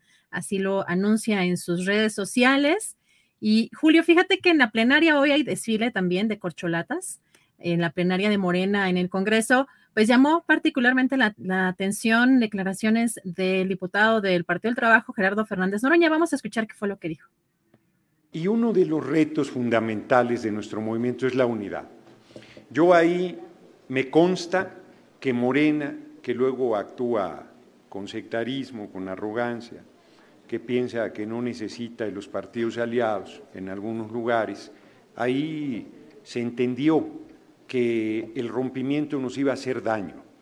Yo le comenté a Mario Delgado, le dije, Mario, estaba pidiendo cuatro diputaciones, cuatro candidaturas, el PT, y había jaloneo con eso, y le digo, Mario, si el PT se va solo le conviene más con Mejía, le va a ir mucho mejor, lo que no ha tenido nunca.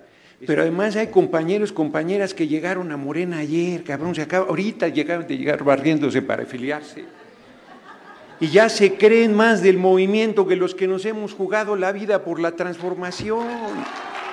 Pues eso no es así.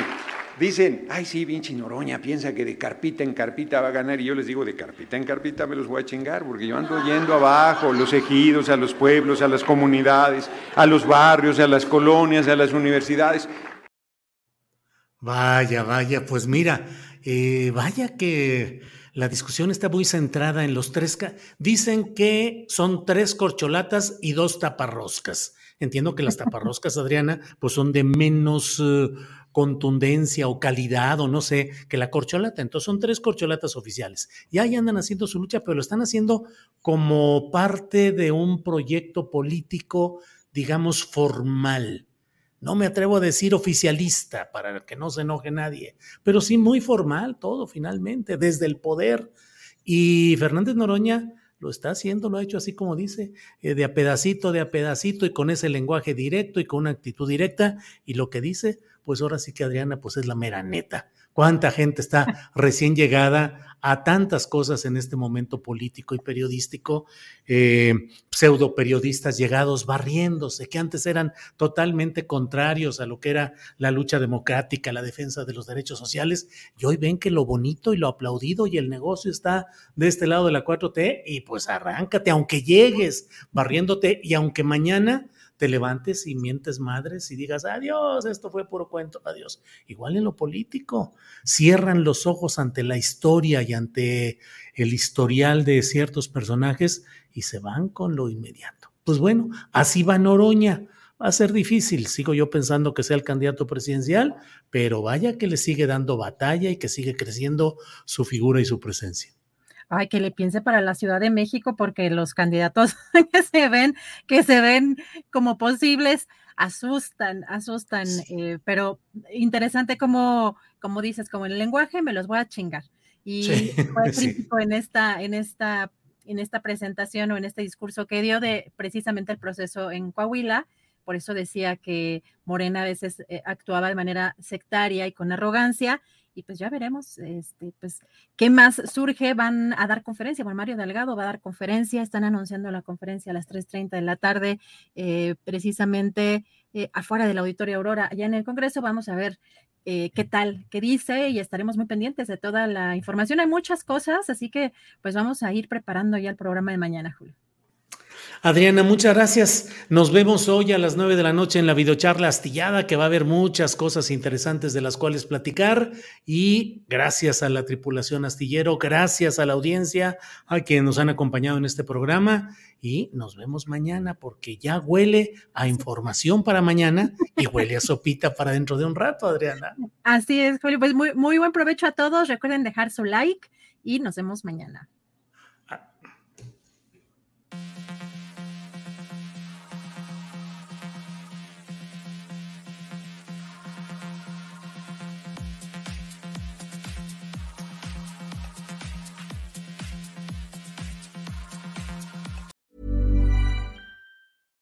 When you make decisions for your company, you look for the no-brainers. And if you have a lot of mailing to do, stamps.com is the ultimate no-brainer. It streamlines your processes to make your business more efficient, which makes you less busy.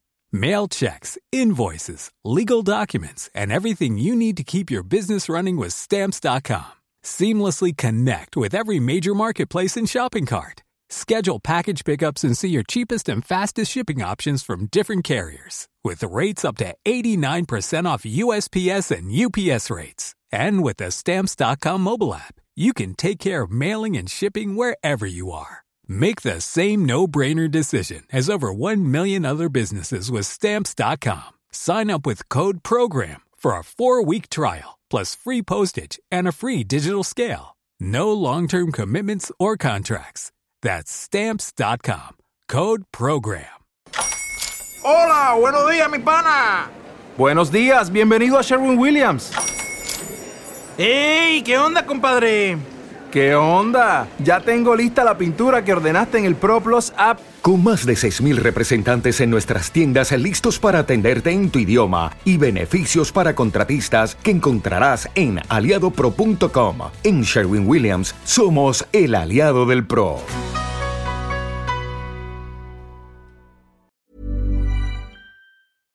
Para que te enteres del próximo noticiero, suscríbete y dale follow en Apple, Spotify, Amazon Music, Google o donde sea que escuches podcast. Te invitamos a visitar nuestra página julioastillero.com.